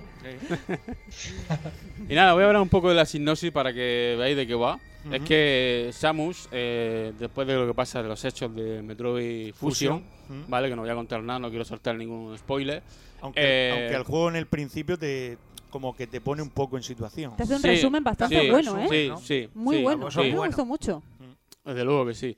Nada, ya se pone en contacto con la Federación Galáctica que recibe información que sugiere que los parásitos X, los que se supone que había destruido, Se habían extinguido. eh, sobrevivieron a la destrucción del sistema SR-388, que eso es lo que ocurría en Metroid Fusion, ¿vale? Y entonces envían unos siete robots llamados EMI para investigar si es eso es cierto. Sí, si es eso es si el cierto, ¿qué ha parásito X ahí? está allí en ese planeta. sí. Correcto. Y claro, eh, sin embargo, después de enviarlo al planeta CDR, perdieron el contacto con ellos. Típico.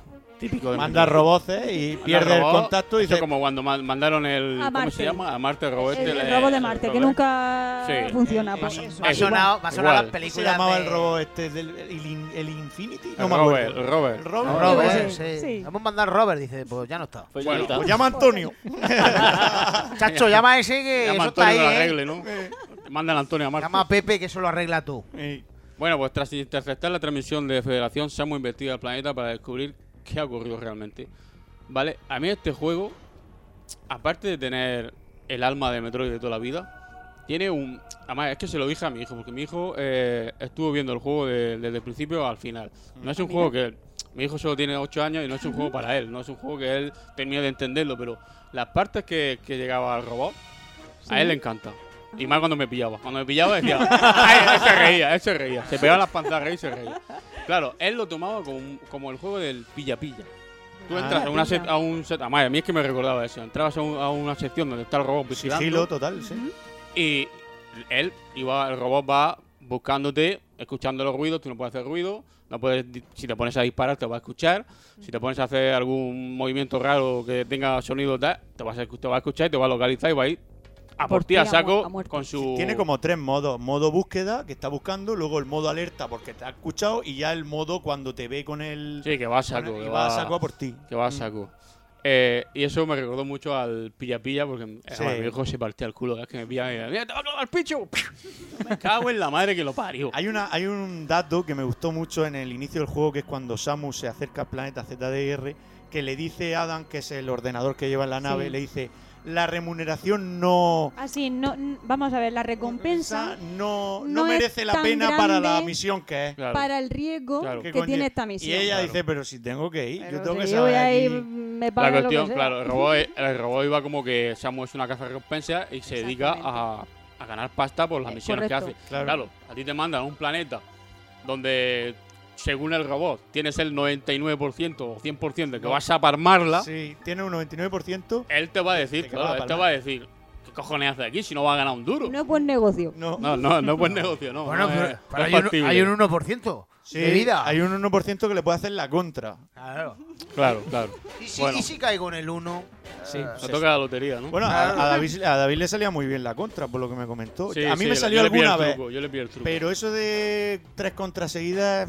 Sí, yo hice, yo hice más de tres contra. Pues, es Yo robot lo ponía tonto. Lo que pasa es que el cabrón se recuperaba otra vez y venga otra vez. Llegó una vez que me arrinconó y claro, cuando salta, nada más que lo toque, aparece la, la escena de la de escena la de, que contra, te va a ¿vale? cuchillar. ¿eh? Sí. Pues me arrinconó por lo menos cuatro veces. O sea, en el mismo rincón cuatro veces le hice Wow. la contra. Y dije yo, "Acho, mátame ya, tío, si no me dejas salir. No me dejas salir, mátame, ya está, se acabó. Eh, era exagerado. Mm. Y nada, la verdad es que el juego es bastante chulo. Tú llegas al planeta, eh, te sueltan allí, lo primero que hacen es quitarte tus habilidades, como todos los Metroid. Te quitan la habilidad y tienes que empezar de cero. Tienes que ir lo, a- más, lo más curioso es que llega al planeta y tiene un evento en el cual que Samus va todo achetado y luego aparece con como con, como insomnia, sí, Sin nada. sin nada, pero en el planeta es lo más bajo de todo. O sea, en la parte Sí, más baja de empiezas todo. como en todos los Metroid, Rubén. Sin Empiezas nada. como, como con el disparo y se acabó. No tiene ni siquiera la morfosfera, no tienen nada, Nada, nada. nada. O sea, viene un personaje, te hace algo, te quita las habilidades y te dice, como eres una mierda seca, pues te dejo ahí. No, ni siquiera te voy a matar. Mm. Y así empieza Me- Metroid 3. ¿Vale? Eh, lo primero que te das cuenta es que bebe mucho de Metroid Fusion y de Super Metroid. Eso es lo primero que te das cuenta. Yo lo me di cuenta que está como dividido en dos partes. La primera parte, digamos, de Super Metroid y luego ya más Metroid Fusion. No sé, es la Sí, sensación que a mí me dio. Puede ser. Yo es que no, no me fijé Pero en eso, mezcla, pero... hay mezcla. Pero, y también tiene cosas que son realmente nuevas y Sí, como hombre. lo de los robots, a mí me sorprendió robots, eh, mucho. el pilla-pilla, como le llama mi hijo, el pilla-pilla.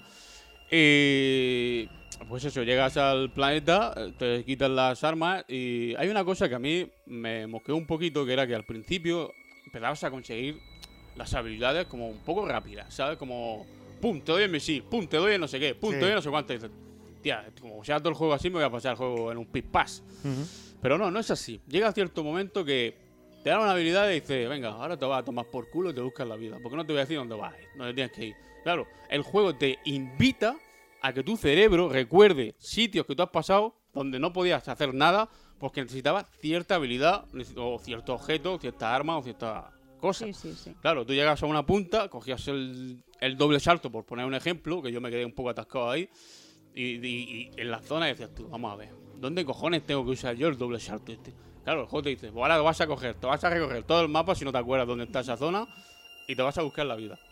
Eso es lo que, pa- lo que pasa en el en Metroid 3. Eh, eso es lo que le molestó al creador de Kratos. Ah, sí. El tío salió insultando, no insultando al juego, sino diciendo que era un mal juego porque era muy difícil, porque en dos horas no conseguía. O sea, se frustró de tal manera que no pudo. Nada más que lo tiró. Directamente lo quitó y dijo, lo quité y se acabó. Luego, luego más tarde creo que volvió a decir que iba a darle una oportunidad. Porque la gente se le echó encima. Chacho, ¿qué estás diciendo? Era un manco, era un no sé qué. El típico Rage Quit. Sí, Sí, sí, sí, totalmente, sí. totalmente, Fran. Claro, le llamaron de manco, le llamaron de todo.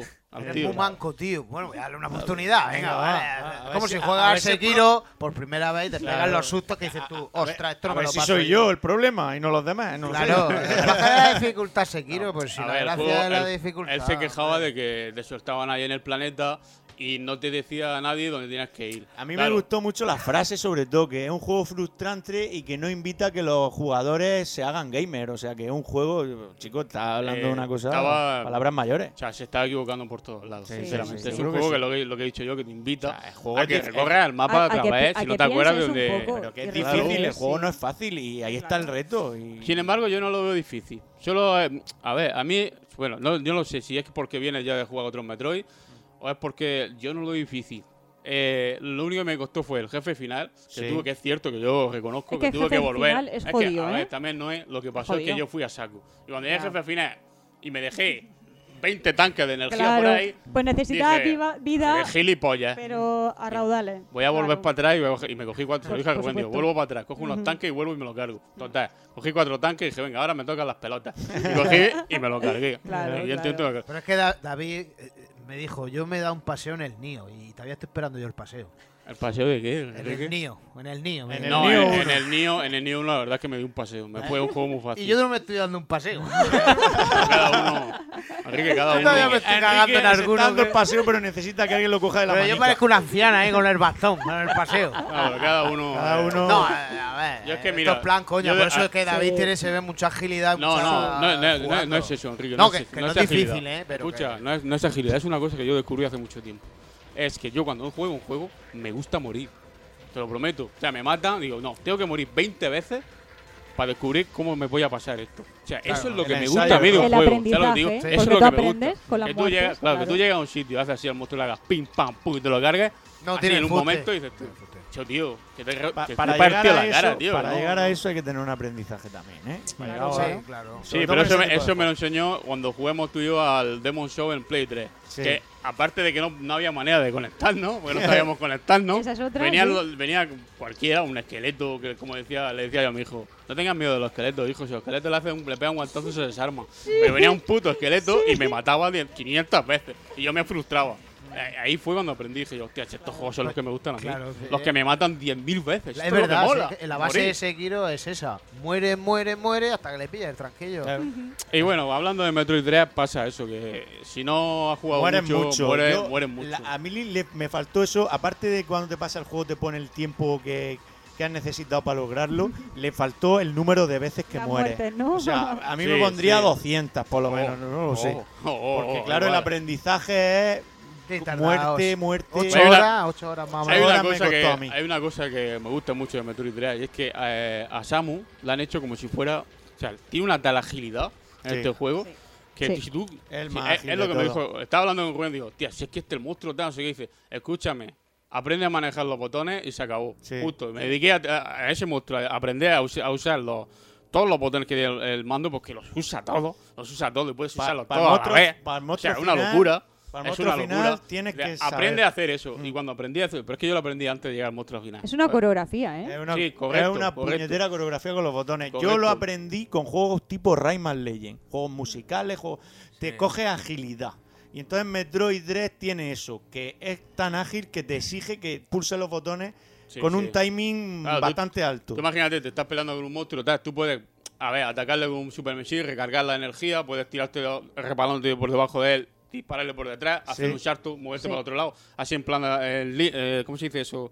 Cuando Te te, traslada al otro lado. te sí. teletransporta. Todo eso a la misma vez. Sí, o sea, cuando sí. aprendes a manejar a Samus en Metroid 3, es que te conviertes en Hay una gente- no, en hay- serio, te conviertes en una diosa, tío. que hay gente que se lo ha pasado en una hora y media porque te permite el juego hacer eso de la velocidad que en- tiene. Sí, sí. Se lo pasan en una hora y media, totalmente. digo, esto, esto es de loco, y los ves jugar, y es que es un nivel que dices tú, si yo he tenido que tener un cierto nivel para pasármelo, esta gente, el juego se lo fuma, y luego dice, no damage, no, que sin que le toquen, vamos. Sí, sí. Faltaba. Con vacileo y todo. eso son la hostia. Eso, no. es la hostia. Esa gente son la hostia. Yo voy a disfrutar el juego. Si me han tocado, me han tocado. Y más, si es una tía, mejor.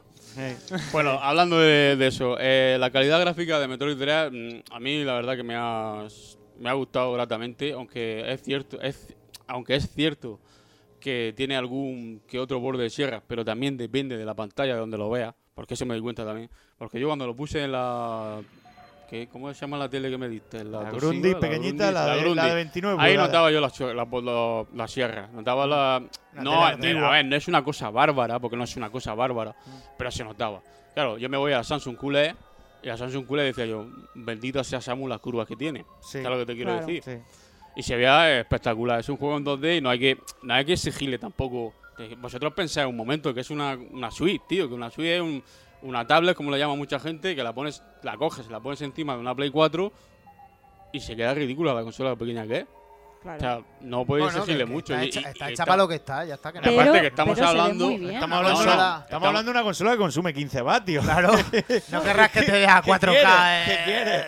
No, no hablo de, de Da lo que da y ya está. Y los juegos salen como salen. Pero que es- punto. Metroid tampoco es un juego que se, ha- que se haya hecho a conciencia para que se vea. Pero "Oh, David, es que yo ah, creo que tampoco lo necesita. No, no, es que, es que el juego es así. O sea, el juego es perfecto así. Si tú coges a un Metroid y le metes gráficos de War o no sé qué, a lo mejor hasta la caga, pero a, a- pero a, a más no poder. ¿sabes lo que te digo? Porque un juego en 2D no necesitas tampoco que se, que se vea como Resident Evil, que se ve un escándalo. claro ejemplo en Muramasa. Es un juego bello por los cuatro costados. es que un Muramasa juego en está 2D. dibujado a Pero mano. Musa- En 2D. Muramasa es un. Claro, juego Muramasa en es un. 2D disparate. y no se tiene que no se tiene que, que esconder de sus carencias. No, no, pero es escucha, así. que Metroid Dread para mí es perfecto como Sí, está, te lo digo sí, en serio. sí, es que si le pones otro tipo de gráfico, hasta creo que le pueden cagar. No, Claro, te digo, está, es que está- no- está bien tirado. Hay que decir que Mercury Steam teníamos nuestras dudas. Yo el primero. Yo, no, yo, yo peor que tú. Yo, Yo le estaba echando mierda a ese grupo, lo digo Pero sinceramente. yo no sé si es que puta. Sakamoto sacó la vara a pasear por allí por Madrid. Yo es que no lo sé. No sé, yo, No sé. no, Yo he oído- el proyecto, encima, Yo ¿eh? he leído de todo, El ¿eh? Que proyecto- fue, miró el proyecto, dijo esto, quítalo. O sea, Hombre, eh, lo de toquetearon Nintendo. Lo Hombre. Nintendo marca las pautas. eh, Claro, es la que pone de- la pasta. Yo, o sea. escucha, si no lo hace, si no lo hace seguramente Mercury Steam, yo lo digo claramente, te hace un Castlevania como el de la, el de la 3DS, que es una mierda, hablando claro, es un juego Uy, mierda, Palabras mayores. malo, para más no poder, si no le mete, vamos, si Nintendo no Siempre le mete diciendo mano, que es el gusto eso. de David, ¿eh? Siempre. No, no, hablo, hablo de mi gusto. Hombre, si está hablando ese era su gusto, no es mío. A ver, yo no, a nadie. no, no generalizo, nunca yo nunca Ya, generalizo. yo hablo Además, siempre de mi no, punto no lo has dicho, para mí es un mierda juego, etcétera, Sí, sí, etcétera, sí, caca, sí. caca. Tú ya A te mí el Castlevania de la 3DS es un juego mal hecho, sinceramente. Mercury Steam puede hacer las cosas mucho mejor, yo lo sé. Pero cuando me dijeron que Mercury estaban con Metroid, después de haber jugado a Metroid Return, Return of Samus, Samus. eh, el juego no está mal, ¿vale? El de la 3DS no está mal, pero le falta. Pero tuviste Le tus dudas, faltaba, claro. sí, le faltaba, yo decía, le falta un empujón ahí, algo, algo, no sé, algo. Velocidad. Lo veía lento, lo veía un poco como atrompiconeado en la historia y tal. y, vale, viene de Metroid 2 de Game Boy, si es que no le puedes pedir más, pero coño, si hace un remake, métele más chicha a la historia, que no pasa nada. Métesela y ya está. Claro. Y claro, yo le decía a Rubén, hostia Rubén, Metroid Dread Mercury Team, hostia Rubén, Metroid Dread Mercury Team, y todo el rato diciendo eso, todo el rato Sí, diciendo sí, eso, sí, hostia, hostia, rum qué mal, qué mal, qué mal, me lo van a matar, me van a una matar, mierda. me van a hacer una mierda, pero en el momento que metí el cartucho en la, ¿En la Switch? Subí, te lo prometo. A los 7 segundos de mover a Samu, dije, esto es la puta hostia. O sea, de cómo se mueve, nada más verla cómo se mueve, dije, esto es la Muy puta ágil. hostia. Muy ágil, sí. O sea, es exagerado. Y la banda sonora que tiene, porque la mayoría de veces Sí. jugué con los cascos, porque... A ver, Claro. yo tengo la esa de que mi mujer se acuesta a dormir con el crío, el crío se duerme, y yo me compré unos cascos Bluetooth de, a los- de esos gordos, de Analógico. guapos, Cerrado. Y claro, yo soy de subirle la voz ahí con los cascos. Claro, ahí, ahí. Hostia. Y es la banda Claro, es que sonora esto que, como tiene, yo, los es una banda sonidos que sonora tiene. como los cascos de noche. de la vieja escuela. Ah, pero es brutal, ¿eh? es brutal. Todos los los- gritos que pegan, los, los, los chirrios que pegan los Escúchame, robots. yo lo- los bichos esos, a mí me ponen de los nervios, ¿eh? Los, los, son- los soniditos esos, sí. Mm. Sí.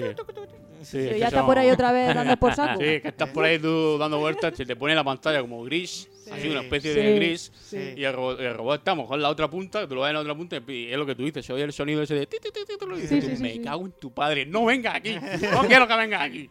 Te, te No mete, quiero. te mete presión, que es lo que quiere el juego. hacer. Claro, Sí, es claro. como un némesis que te persigue y, y No, se que vuelve un pilla-pilla, como decía mi hijo. Sí, sí, ¿Estás jugando al totalmente. pilla-pilla? Digo, sí, mira, mira, le mira. le puedes hacer cada jugada y conforme va avanzando, eh, cada EMI tiene unas cualidades que te Sí, dificultan más. sí. Aparte eh, que luego el te camino. transfiere su habilidad cuando lo Sí, cargas. cuando lo su- eliminas, lo- le coges la habilidad que tiene. Claro, de tiempo el juego yo creo que está perfecto como está. Mm. Porque como le estábamos hablando Rubén, yo dije, es que más tiempo, le dije, es que más tiempo igual se- te, te puede llegar a aburrir. Se hace cansino. A cansar. Se puede sí. llegar a cansar. Si Entonces el juego, si si, tú le... veces. Yo llegué al final a- con 7 horas, llegué al final. Y dice Rubén, yo me lo he pasado con 8 horas con no sé qué. Al final él se lo pasado en menos tiempo que yo porque yo tuve que volver a por cuatro tanques. Claro, y dije, te tengo que vol- faltaba Soy vida. un puto cagado. Digo, tengo que volver a por los tanques. Y luego, claro, Claro. entre que vuelvas por los tanques, te da un paseo y te pones a mirar otras cosas porque empecé a coger misiles y tal. Y digo, esto yo no me lo quiero pasar todavía. Volví y me lo pasé, creo que fueron 10 minutos más tarde que tú, ¿no? Sí, por ahí, por ahí. sí, Por sí, ahí, sí. no, no es mucho. Pero si no tenéis Metroid Dread, comprároslo. Lo Yo tengo la edición especial, José Ángel. Apoyamos a, a- a un equipo español que yo no le tengo fe, pero. pero es un- No, o sea, no, no, David, dilo pero- bien. No lo tenías. Bueno, No- es verdad, no ahora lo sí. tenía, no lo tenía, pero Ahora con sí, Metroid ahora, Dread ahora sí confía. y con Nintendo encima con el látigo, Claro. también, hay que decirlo, también. También. es verdad, tienes razón. Eh, y claro, no hay que apoyar a, la gente de- que trabaja aquí en España, como a Fran, por ejemplo, hay que apoyarlo, comprar el juego y tal. Sí, yo ya sí. le he dicho que si lo sacan Fran, físico, hay que apoyarlo porque ha hecho un buen juego. Es que Hombre, si, claro. si fuera mierda, lo- también lo diríamos. porque No, hombre, a ver, no va, no va a coger, va a hacer un Tetris de esos con globos y va a comprar eso. Porque, si no Porque te hay gusta. 200.000. Por eso. Total, pues, que sí, que Metroid Dread, si, si es el juego GOTY del año, yo firmaría ahora mismo. Porque ahora mismo no hay ningún juego. A ver, es cierto que ahora estoy jugando a, yo- a los Jammen y yo soy un enamorado de, de Yakuza y de los Jammen. Entonces, eso, eso es gusto aparte. Si algo Ya, de gusto aparte. Pero si yo fir- pudiera firmar, he firmado Metroid Dread GOTY del año. Muy bien. Muy bien. Pues ahí lo dejaba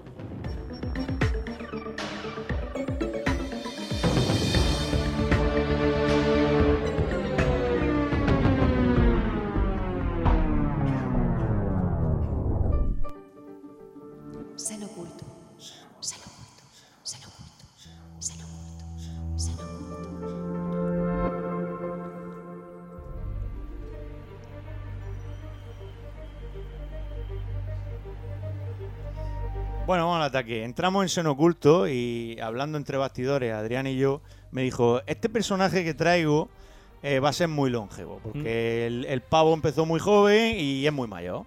Y ha hecho muchas no, no, cosas. ese Y problema el es que no es muy mayor. Ya, pero es que ha hecho muchas cosas. Pero Adrián, sí, tú sí. cuando has traído personajes de. Bueno, ya muy algunos no los conocía, otros sí, pero son ya mayores todos, ¿no? Este hombre tiene no, su no es muy carrera ahí, mayor, pero, pero ha hecho muchas cosas. ha hecho muchas cosas, ha hecho muchas cosas muy buenas por la industria. ¿Que es un joven viejo de eso? No, no, es Un un viejo. joven, es más joven que Kojima. Entonces, decís entonces un viejo joven de eso. O sea, un joven con alma de viejo. Sí. Eh, Y- parte claro, 1, ¿no? Parte 1, vamos a hacer parte 1 de, de Mark Cerny. No sé Sí. si por aquí a alguien nos le suena el Sí, nombre. Sega, No, Sony. Yo Sony, soy, no, soy no- no es no. de Y algo. Sega también tocó algo por También ahí. tocó algo de Sí, Yo no, pero cuando empiece a hablar de proyectos, seguro que. Muy- no es los presidente de. Sony. No, No, ¿quién es? de hecho Mark Cerny es un externo de Sony. Eso Ah. es. Cerny es el arquitecto le del hardware de. PlayStation 4, PlayStation Vita y PlayStation 5. Eso, Eso. Nada Entonces la ha hecho puta madre. Yo sabía que Eh, era Es algo un tío que vive entre silicio. Eh, ha hecho las cosas bien. Porque si no ha hecho la Play 3, eso es que va todo bien. no, de hecho se cabreó mucho con Sony porque ni le dejaron votar, ni, ni opinar, ni, ni nada. Pues mira O sea cómo que- fueron las primeras Play 3 que se quemaban con virarlas. Bueno, Mark Cerny al final e- es una persona que ha hecho muchísimas cosas en la industria desde muy joven. Entonces, pues, lo que ha comentado Rubén, no me va a dar tiempo en, en un solo programa hacerlo, vamos a hacer en dos partes. ¿Dos o ya veremos? Yo creo que en dos partes me da tiempo. Lo Vale. que pasa es que la segunda mitad es más directivo, más responsable, entonces ya es como más continuo en el tiempo de la empresa donde he estado trabajando, para quién y, y no da tantas vueltas. Pero bueno, vamos a ello. Entonces, bueno, quien no conozca más Cerny, a mí me gustaría comenzar con unas declaraciones que le hicieron cuando le dieron la bienvenida al Salón de la Fama de las Artes y la Ciencia Interactiva en el año 2010, nada menos. Un salón donde está Mike Morhaime, que era expresidente de Blizzard y creador de StarCraft. Y todas estas que cosas. Fran es súper fan de, de StarCraft, de Warcraft y demás. Está John Karma, que es el presidente Sí, de ID sí, Software. Eso es, junto con el Tito Romero. ¿vale? Y también está Mark Cerny, pues, forma no, parte de ese, de ese círculo. Había titanes ahí, ¿eh? Y a él, le- en su línea de presentación, dijeron que Mark Cerny es lo más cercano a Da Vinci que tenemos en la época actual. Cuidado, es, ¿eh? Es un reconocimiento al alcance de muy poco y serviría. Y bueno, y, si- y sirve para, para reivindicar a uno de los mayores talentos que tenemos en la industria a- al día de hoy. Mark Evan Cerny nació en 1964 en Burbank, eh, Estados Unidos, una pequeña ciudad de California, que abandonaría con sus padres a los pocos años para irse a vivir a la bahía de San Francisco. También. ¿eh? ¿Era, ¿Es japonés o no? No, no, es estadounidense. Ah, es americano, ¿no? Sí, sí, es Mark, Evan Cerny. Vale, se vale, no, llama. escucha que hay japoneses que se No, no, migran, no, que migran a, Ameri- a pero América y se llaman Pero de- tiene mucha relación con, con Japón. Entonces, lo, lo que también estaba en San Francisco era la Universidad de Berkeley, al- en la que comenzó sus estudios.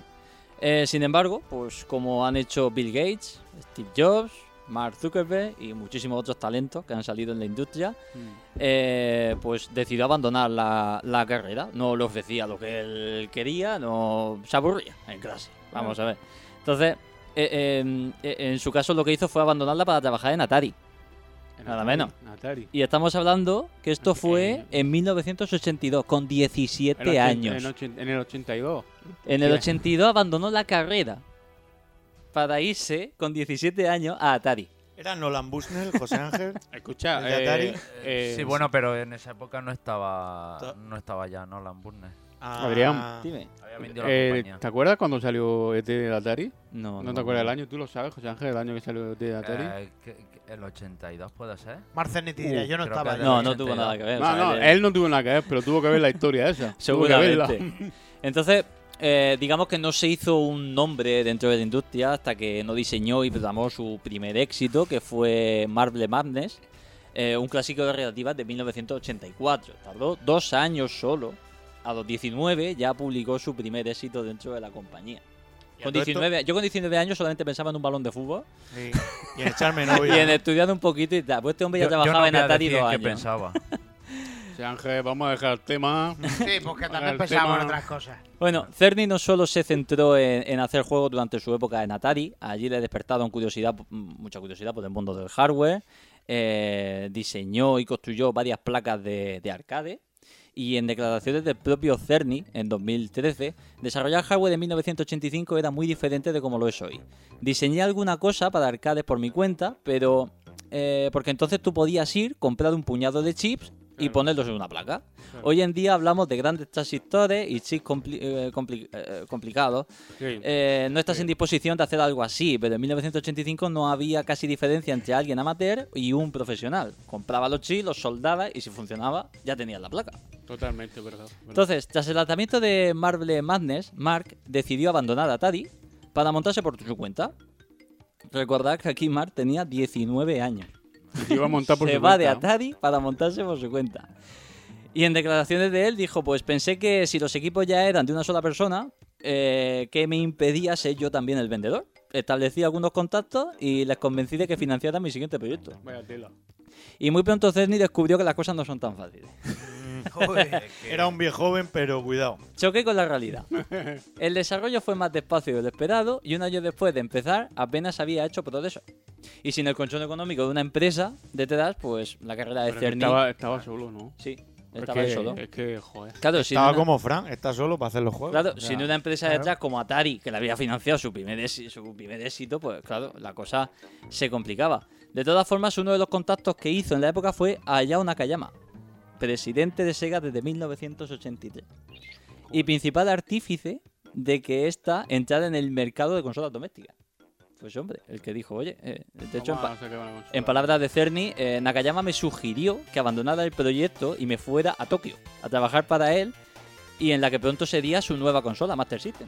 Escucha, este hubiese estado guapo, o sea, esas cosas como un americano que no sé si sabría japonés, yo creo que no sabría japonés. Todavía no. El tío llega ahí a la oficina, todo lleno de japoneses hablando, chicha, macho, macho, macho, macho", y yo digo, ¡Hostia, ha dicho! ¿Dónde me he metido yo? Cuando le eche la bronca. y- Bueno, Vale. el, el hombre lo que hizo fue que básicamente se subió al primer avión que salió para Japón y allá se fue. Tenía 20 años. Par de huevos. Ya había eh. estado dos años en Atari, había montado su empresa, la había cerrado y se había ido a Japón trabajar para Sega. Y nosotros viendo Willy Fox. Mira este tío. Totalmente. La pregunta aquí es, ¿por qué una empresa que estaba en crisis como era Sega, en aquel momento decidió confiar en alguien tan joven? 20 años. Pues Sin algo bien. experiencia, Algo primero. Ojeadores de estos. Lo primero es que Marble Madness fue un éxito arrollador. Y en palabras del propio Cerny, en Japón las arcades aún tenían éxito y Sega creaba un par de must-have, juegos que tienes que tener sí o sí, o que tienes que jugar cada año. Pero fuera de las cosas, eh, pero fuera de las cosas funcionaban de manera muy pobre. Durante los años siguientes creo que hubo un momento en el que NES eh, acaparaba el 94% del mercado americano y Monopolio. Master System tenía solo el 4%. Monopolio Nintendo era 24 veces más grande que Sega en el extranjero. Sí, Sí. totalmente. Algo no iba bien. Que un Mario comiendo setas, eso era. Lo petó muy fuerte. Joder. Entonces lo que hizo Nakayama fue tratar de globalizar la empresa y para ello atrajo algunas de las cabezas pensantes que había de, bueno, que había detrás de éxitos Estamos que él, de Sega, de Sega, ¿no? sí, sí, el presidente de Sega quería que la empresa se abriera al extranjero. Fuera. Entonces para eso tenía que traer a gente que había hecho eh, buenos proyectos. Y Claro. entre ellos el Claro. presidente de Sega le gustaba el, el Marble Madness que había hecho Cerny. Entonces lo que hizo fue traerse a Cerny a Japón. Hay que, ver, hay que ver que es curioso porque los japoneses, estamos hablando del presidente de Sega, cómo tuvo que. Estoy seguro que él tuvo que quitarse el orgullo para saber. Porque Es que, japoneses este hombre, es que este tío. hombre era de Sega, pero él venía de Estados Unidos, porque era japonés que trabajaba en una empresa internacional pues entonces- de Estados Unidos. Esa empresa internacional compró Sega. Entonces, Y entonces él pasó a ser presidente de Sega. Porque hay japoneses que son muy suyos y dicen, no- no, mi, mi esto hecho- no va a salir de aquí. De hecho, lo vaya a ver ahora mismo porque con los japoneses tela, ¿eh? Ya lo, lo vaya a ver enseguida. Entonces, eh, sin embargo, los resultados, ¿vale? Aunque se incorporó, evidentemente, esto no, no, no, no entra en una empresa, un revolucionario, y mañana ya empezamos a ganar billetes. No funciona así. Claro. De hecho, citando al propio Mark Cerny, eh, en 1989, cuando llegó Mega Drive, Sega era una, una organización que había ido a la guerra con Nintendo y básicamente había sido barrida del mapa. Sí. O sea, Nintendo aplastó a Sega. Y eso era así. Entonces, las consecuencias de la llegada de, ta- de talento extranjero eh, tardaron en verse y entre 1985 y 1991, aunque Cerny colaboró con muchos juegos, eh, nunca terminó de dar con la tecla. No, no sabían qué pasaba. Entonces, lo que pasó, que para salvar a Sega, Cerny primero tuvo que salvar a Sonic. Y fue Cerny el que salvó a. Sonic, Joder. El erizo. el erizo. El erizo azul. En esta etapa en Japón eh, fue el inicio del, del porvenir de Mark. Aprendió japonés y se codeó con muchos genios de la industria que trabajaban en Sega.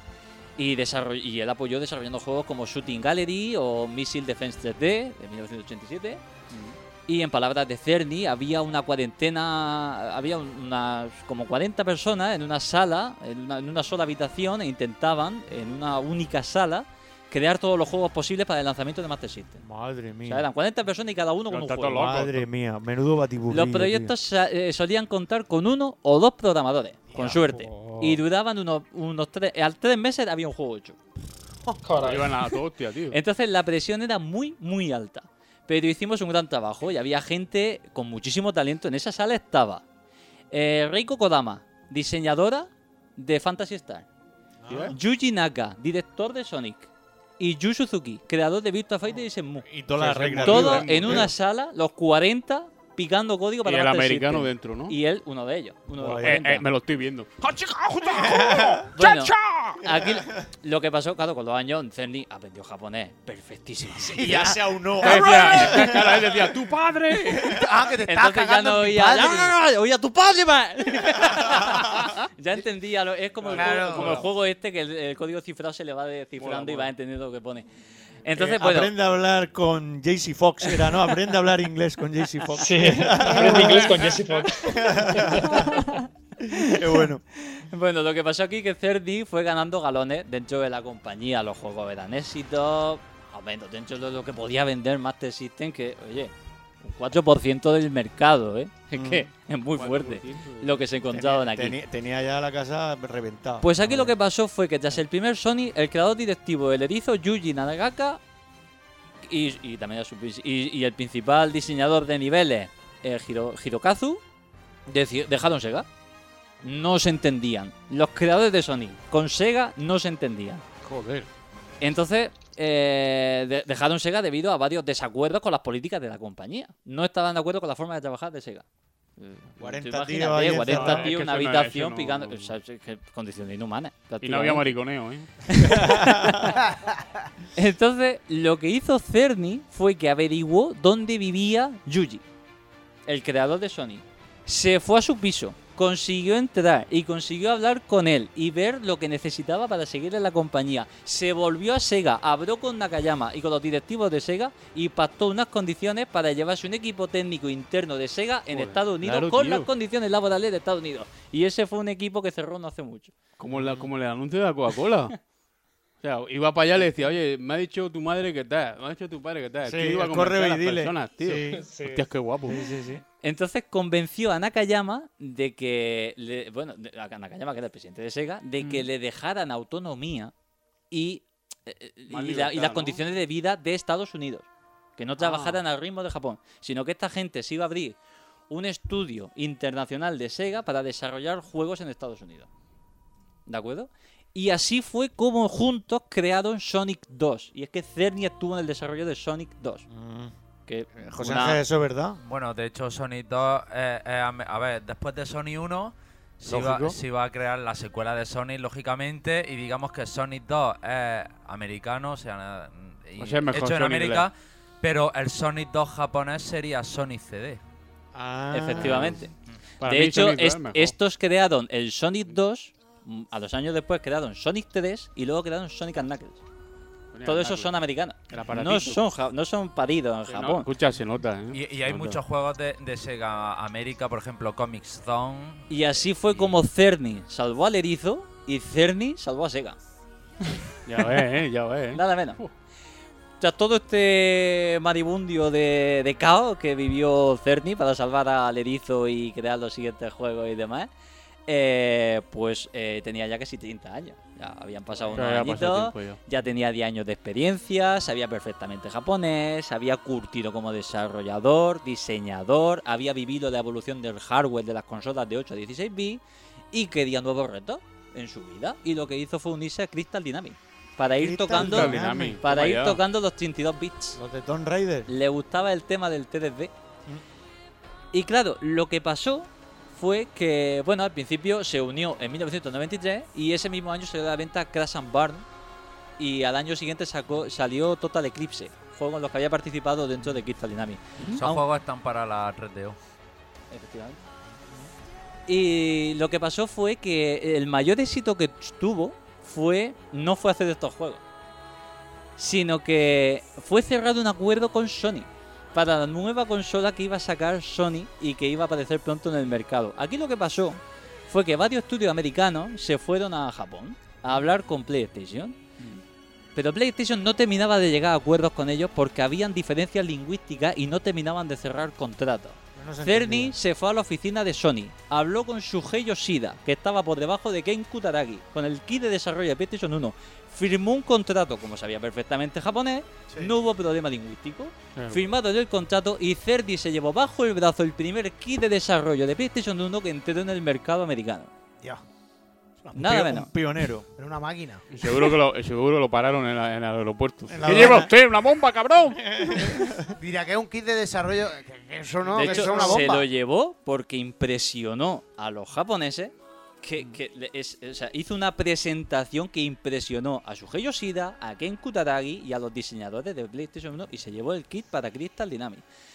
Claro, al tener estos kits, pues eh, animó también a Crystal Dynamics a, invertir. Estamos hablando de 1994, pues ya invertían entre 2 y 3 millones de dólares en cada juego Eso Ya eran palabras dinero. ¿eh? Eso en era un dinero. juego. Eh, lejos quedaban ya aquellos días donde los juegos lo hacía una o dos personas. Aquí, claro, ahora aquí ya- ya son 3D y esto es. No, todavía se sigue. Ahora se llama el mercado indie. Sí, ahora es otro, otro, Otro rollo. tipo Que de se lo digan a Fran. ¿no? Claro. Tenemos Claro. aquí Hombre, el claro ejemplo. Lo que tenéis que pensar es que antes eran equipos de uno o dos personas haciendo triple A. Porque Sonic Claro. era un triple A y lo hizo dos tíos. Bueno, se podía, se podía. Digamos que se podía. O sea, Era hoy, en día hacer un God of War dos personas sería un suicidio. No, es inviable. Eso, o, o un The Last of Us parte 2, si solamente los actores ya son Mueren. cuatro. Confórmate con el Roblox y ya está. Bueno, hay un juego que se llama Animal Crossing que lo ha petado y no creo que haga falta tanta gente. Sí, Pues te sorprendería la gente que hace falta. Pues para puede ser. Sí, sí. Puede ser. Hostia, la música Tocateque la han hecho 20 tíos, seguro.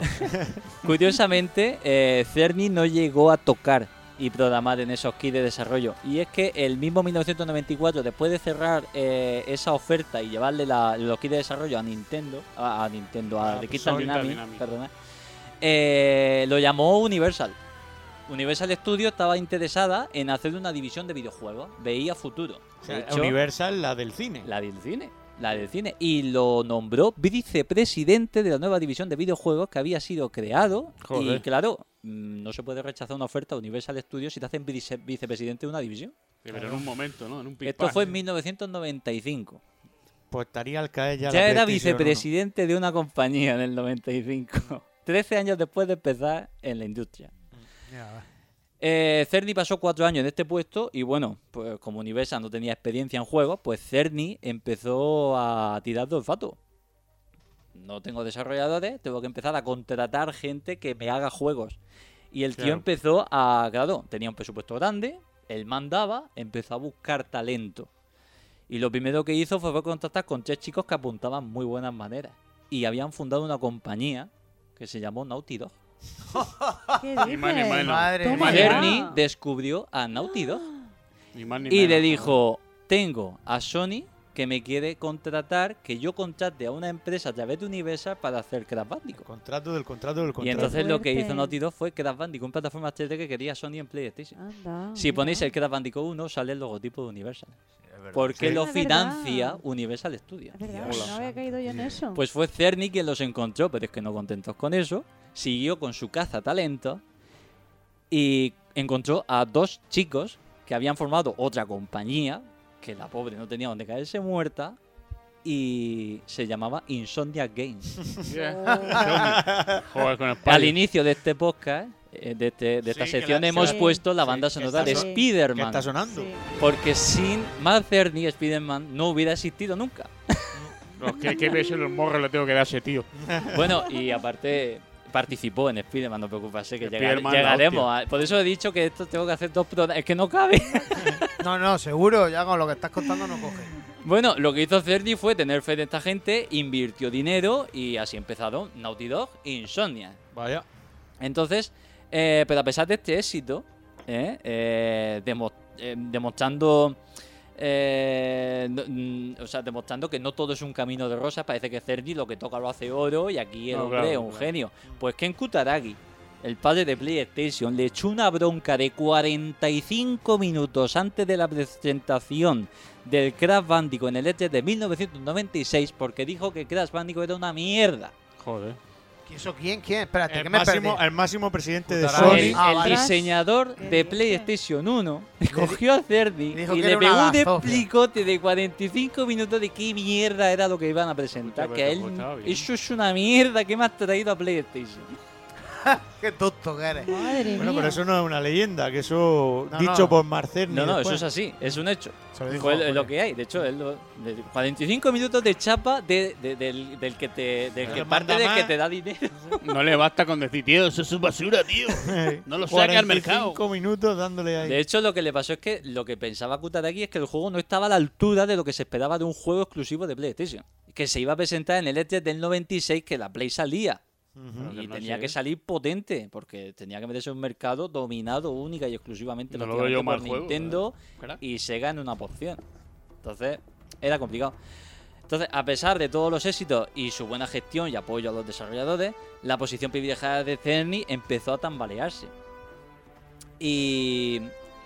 Y bien, e- era un ejecutivo que por suerte Crash Bandicoot salió súper bien, con lo cual que el Kutaragi se metió el culico para adentro y Sí, tuvo que apretar porque. Uy. la cagó Sí, totalmente. y, y, bueno, no, no, no fue a más. De hecho, luego con Insomnia Game, ah, con la ayuda de Mark Cerny, desarrollaron Spiro de Dragón, Sí. otro exitazo, Crash Bandicoot 2, Spiro de Dragón. Bueno, la Red Island se cuenta por sí sola. La cuestión es que, eh, a pesar de que Cerny era uno de los mejores considerados vicepresidentes de la industria, era ya conocido por todos, en 1999 tuvo que hacer frente a los graves problemas económicos que de pronto asolaron a la sección de videojuegos de Universal y que acabaría en el año 2000 con su venta a Vivendi. Universal Studios Vivendi. cerró y lo Mm. compró Por eso Vivendi. Vivendi, los Crash de la Play 2 eran ya de Vivendi. Efectivamente. Entonces, la empresa perdió los contratos con Naughty Dog e Insomnia, quienes empezaron a hacer juegos para Sony por su cuenta, ya no dependían de Cerny en ese caso. Bueno, pero que al final, pues todo tiene. Claro. y- Y Cerny pues tuvo que tomar una de las decisiones más difíciles de su vida, en palabras de Cerny.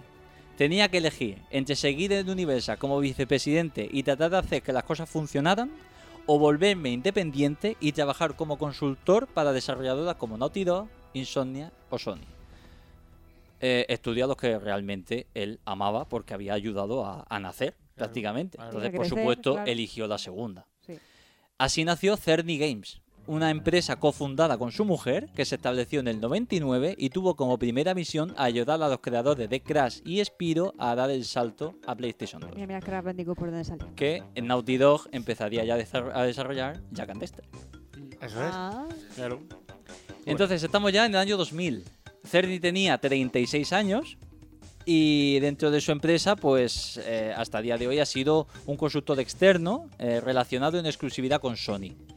Y él siempre dice que puedo contribuir libremente y sin tener problemas con los límites de la organización porque no pertenezco a la misma. Si os dais cuenta, Cerny estuvo en Atari y se fue, estuvo en Sega se fue, estuvo en Universal y al final se acabó yendo por otros problemas, pero se- se fue yendo. Y lo que hizo fue, yo estoy con Sony, pero no estoy dentro de Sony, a mí no me manda Sony. Freelance. Yo, Claro. a mí me subcontrata y yo te apoyo. Y entonces mm, trabajamos bien. En el momento en el que tú tengas demasiado poder sobre mí, la relación no funciona. Entonces Sandy tenía en este periodo eh, de su vida dos residencias, una en Estados Unidos y otra en Japón. En la, pri- en la primera de, las primeras cosas que tuvo que hacer en el año 2000 fue pasar tres meses en Japón durante el nacimiento de PlayStation 2, convirtiéndose en el primer americano en ponerle las manos encima gracias a la relación y confianza que tenía con Yuhei Yoshida. Eh, eh, quien incluso le, le- le permitió participar en la creación de un primer motor gráfico para la consola en el kit de desarrollo de PlayStation 2.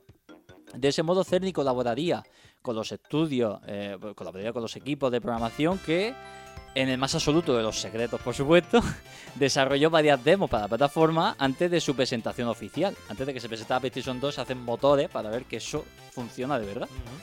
Eh, consiguiendo así los conocimientos necesarios para después ayudar a Naughty Dog e Insomnia con los juegos que iba a desarrollar. eh, a desarrollar. Insomnia iba a desarrollar Ratchet and Clank y Naughty Dog iba a desarrollar Jack and Dexter. Eh, con ellas colaboraría más tarde en el- la programación y diseño de estos títulos que verían la luz el Jack and Dexter en el 2001 y Ratchet Clank en el 2002 respectivamente. Aquí vamos a dejar la primera parte de Matt Cerny con el nacimiento de. PlayStation 2 y nos quedará por ver todo lo que pasó, el calvario que sufrió con PlayStation 3 desde el inicio, ya se ha adelantado David. el cambio de lógica de PlayStation 4, donde se le ocurrió que si una consola es PORI para jugar, ¿para qué coño quiero DDR si puedo usar GDDR que es mucho más rápida? Y la arquitectura de PlayStation 5 con el, la compresión Kraken, que está haciendo que los juegos pesen un 40% menos en PlayStation 5 y PlayStation 4. Y la inclusión, por ejemplo, del controlador del SSD, que es un cañón brutal de datos de 5,5 GB, 9 si son comprimidos. Y el tema de poder incorporar un SSD externo nativo, sin adaptador, que te permite luego SSD más competencia libre en el mercado. Todo eso lo veremos con Matt Cerny porque él fue el que lo diseñó. Así que Muy pues, bien. si queréis escuchar la segunda parte, en futuros podcasts.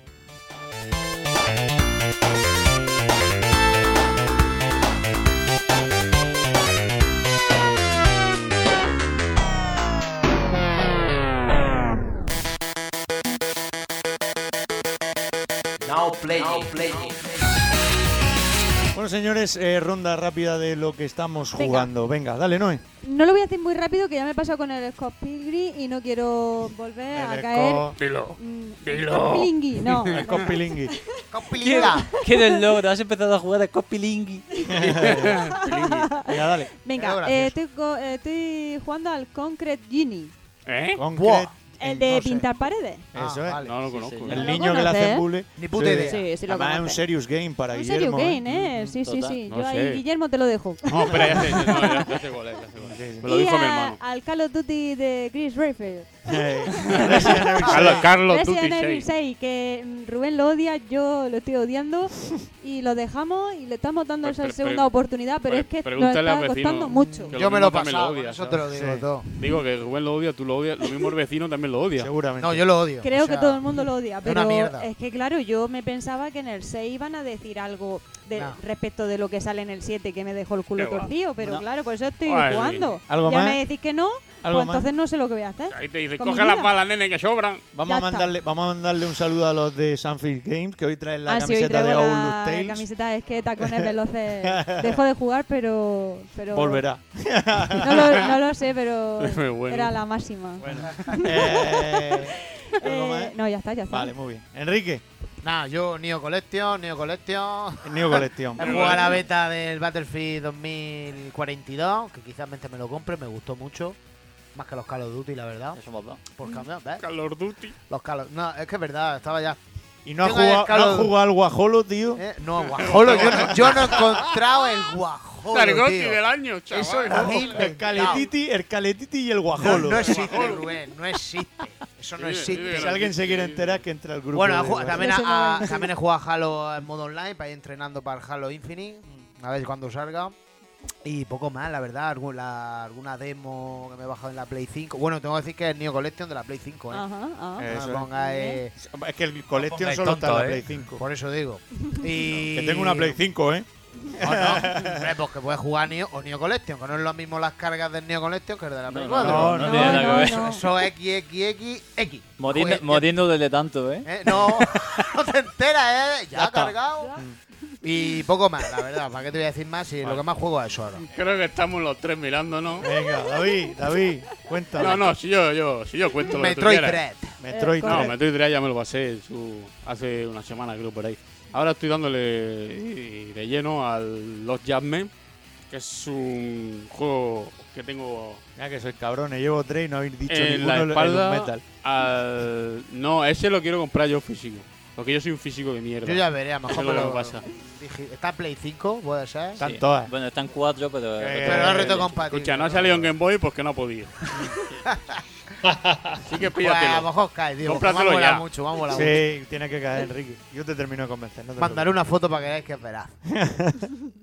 Sí, Bueno, ser. pues eso, estoy jugando a Los Judgment, que es un puto juegazo, para mí es una maravilla de arte. Es una obra de arte de juego, ya está, es una obra de arte, no tengo mucho que decir, es una...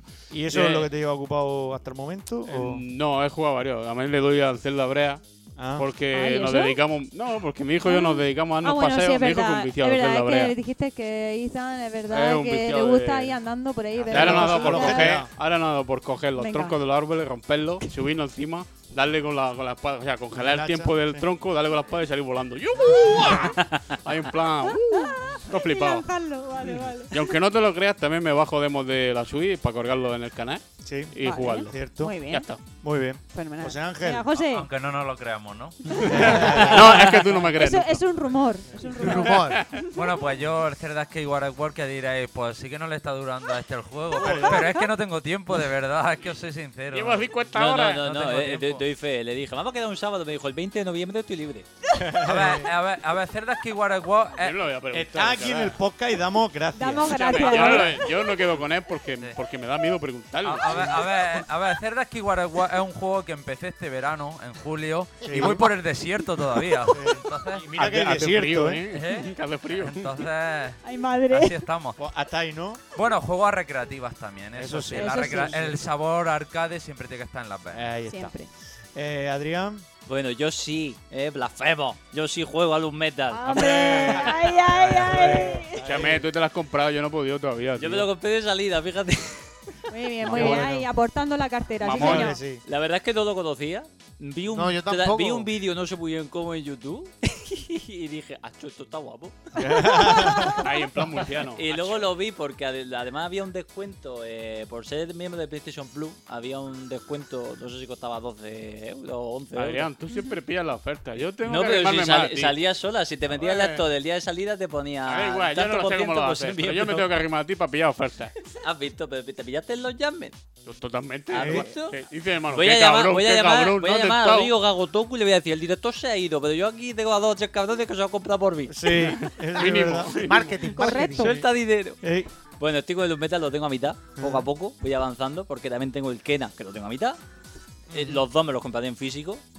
No tengo Sí. problema. Yo Pues se, eso- comp- eso se compran estaba dos yo. veces, se compran los dos veces. Se también se compran dos No veces. pasa nada, yo aquí en el estudio tenemos no sé cuántas cosas de lo mismo. o sea, bueno, la versión de ¿qué Resident quieres que te Evil diga? 4 ha rulado en todos los sistemas. Cinco, cinco veces. di- Repetido. Si os dijera yo las veces que tengo en José, Ma- que también lo Mario tuyo, 1 sí, y Sony sí, 1. Sí, lo sé, lo sé. Lo Igual sé. que yo con el Zelda 2. Lo tengo hasta, hasta la, la, la Atari 2600. Me estoy pasando el Demon Soul, me estoy sacando el platino. me Sí, quedan. que te vi la otra noche. Sí, sí, señor. Bueno, maruja. bueno como un campeón. Iba a mandarle. Me da Maruja envidia, mierda. cabrón. Yo cada vez que me conecto no puedo ninguno de los dos. Yo te, yo te vi una vez solo, David. Y a las 3 de la mañana, seguro. A las Yo a 3 de la mañana. Y con mis cascos digo, hostia, el David. Es un, Yo a es ti- un búho Yo a ti nocturno. te veo en YouTube. Es un búho nocturno. También, también. Digo, este es En un la búho como en yo, la, por en las la noches. está utilizando YouTube. A mí me lió Wave, me dijo, vamos a platinearlo. Digo, yo, joder, Miyazaki, platinearlo. Si, si Se me puede, de ¿eh? pasármelo, se puede. las leyendas me que se quedan puede. dos logros, lo que supone pasarme el juego tres veces. No hay problema, chiquito. Nah, yo se puedo. pasa. Tres veces. Ánimo. Eh, también soy jugador pasivo del Kena, porque Muy lo está pasando mi Noé, entonces Claro. lo tengo fresquito, porque como me lo paso yo y luego eso pasa ella, me lo sé. Pues y por supuesto, Yuffie. Yo, Ah. si queréis saber los diálogos de 7 Remake, cualquier escena me la podéis Te lo decir. sabes de memoria ya. Prácticamente. Eso te iba a decir, claro. porque. Se ha pasado Final Fantasy VII Remake cinco veces. Y el DLC dos. Y va por la tercera vuelta de las dos. Pero escúchame, ¿estás esperando encontrar algo nuevo o.? No, lo que pasa es que así luego se acuerda cuando saquen la parte 2. Bueno, Claro. Ella le dije, hay un State of Play de Sony por ahí, no sé qué. Dijo, Hostia. si sacan el 7 me avisa. Si no, me da igual. Si no te quedas interesante, interesante. Eh, Fran, no te escapes. ¿Qué ha ido? Eh, Aquí estoy, Ah, aquí estoy. Oy, oy, ahí, dale, dale. Estaba nada, escuchando la, la aventura de, de Zerling y Muy bien. todo lo que comentaba. La pregunta es, eh, ¿a qué estás jugando a corto plazo? Alzana Kex. Zana Kex. ¿Alguien le suena ese juego? No. Es ¿Cómo que rebuscado. no? Cuéntanos un Alzana poquito. X es un juego de naves eh, muy Ah. conocido. Espera, espera, espera. Sí, sí, sí, sí, que va en lateral. No, no, visto desde arriba. Visto desde arriba, entonces me estoy confundiendo. ¿A ti te suena. José? Zana Kex.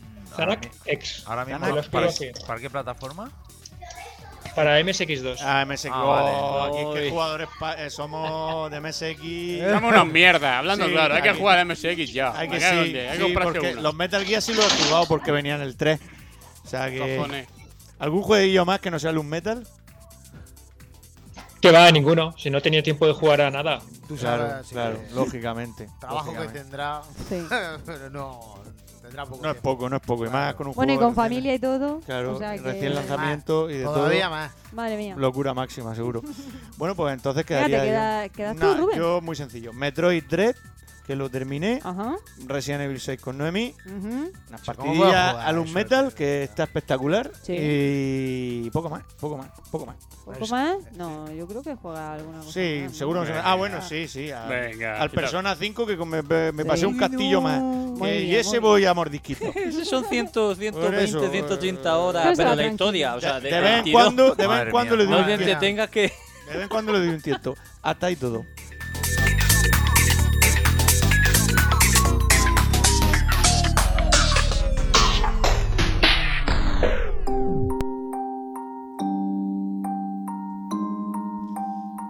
Bueno, señores, y cuando suena esta musiquita es Es el... que se acaba el podcast. Ahí está, Oh. ahí está. Vamos despidiendo, Noemí. Noemí ahora va a traer... Espera, un- espera, un espera, jueguecito, espera, que tengo. Piensa en emoji y te saldrá el videojuego. Tira Venga, a ver, a ver, cuéntalo de Venga. la emoji. Dime, Siri.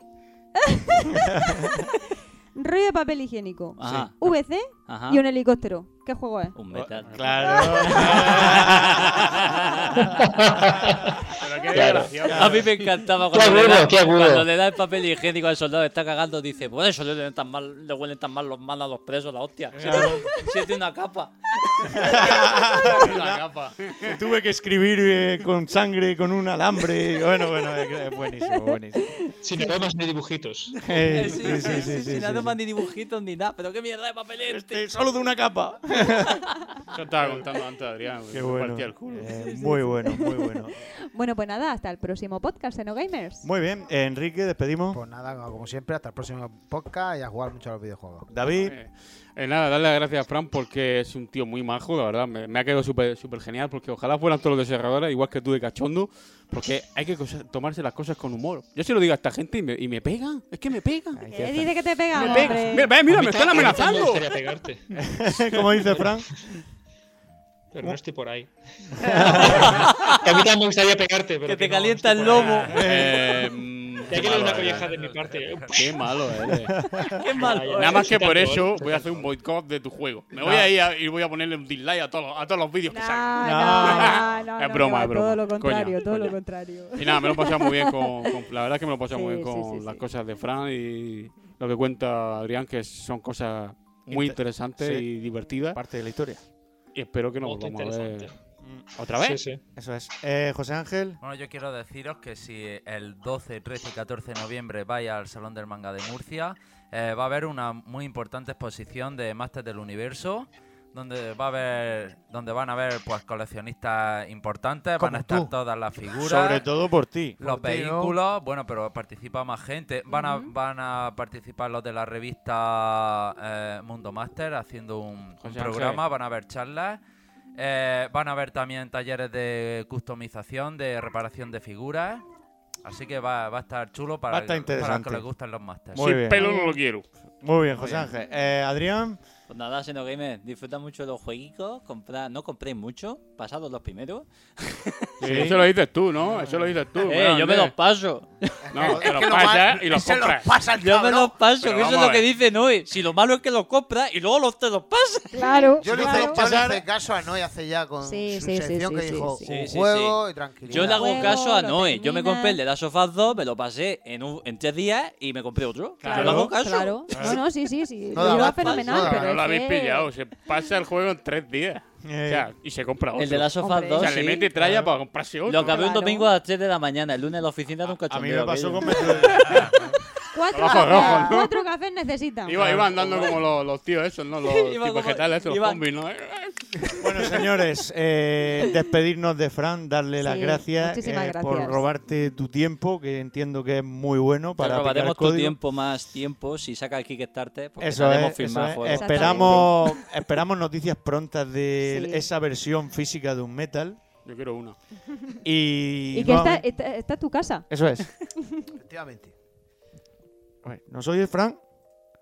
Fran. Fran desconectó. Ah, espera, que tenía el micro Ay, muteado. ahí está. Que había por aquí un poco de follón y lo he muteado. Ah. Que sí, que os estaba diciendo sin que me oyerais. Ah, eh, no, eso no se puede decir en público. tú di- No, que- Sí, sí, muchas sí. gracias por invitarme y que ha sido un placer. Sí. Y que nada, que estoy deseando pues empezar a trabajar en la edición física Fenomenal. de, de las metal. Estupendo. Maravilloso. A mí me tienes que mandar las bragas con ella, si no, no mola. No, Y que hay dos referencias a los Goonies. Ah, pues también, Eh, también, también. ¿Cómo mola? El, el seguidor Goonie y las. Vamos, dirá, sí, sí, esto es de los Goonies. Totalmente. Siempre pongo una a mis juegos, no sé por qué. Es como una. Eso está muy bien. Eh, pues nada, hasta aquí da sí. el podcast número 3 de la undécima temporada. Nos vemos en el siguiente podcast. Espero que hayáis disfrutado con Fran y compañía. Y nos vemos en el siguiente. Adiós. Adiós. Adiós.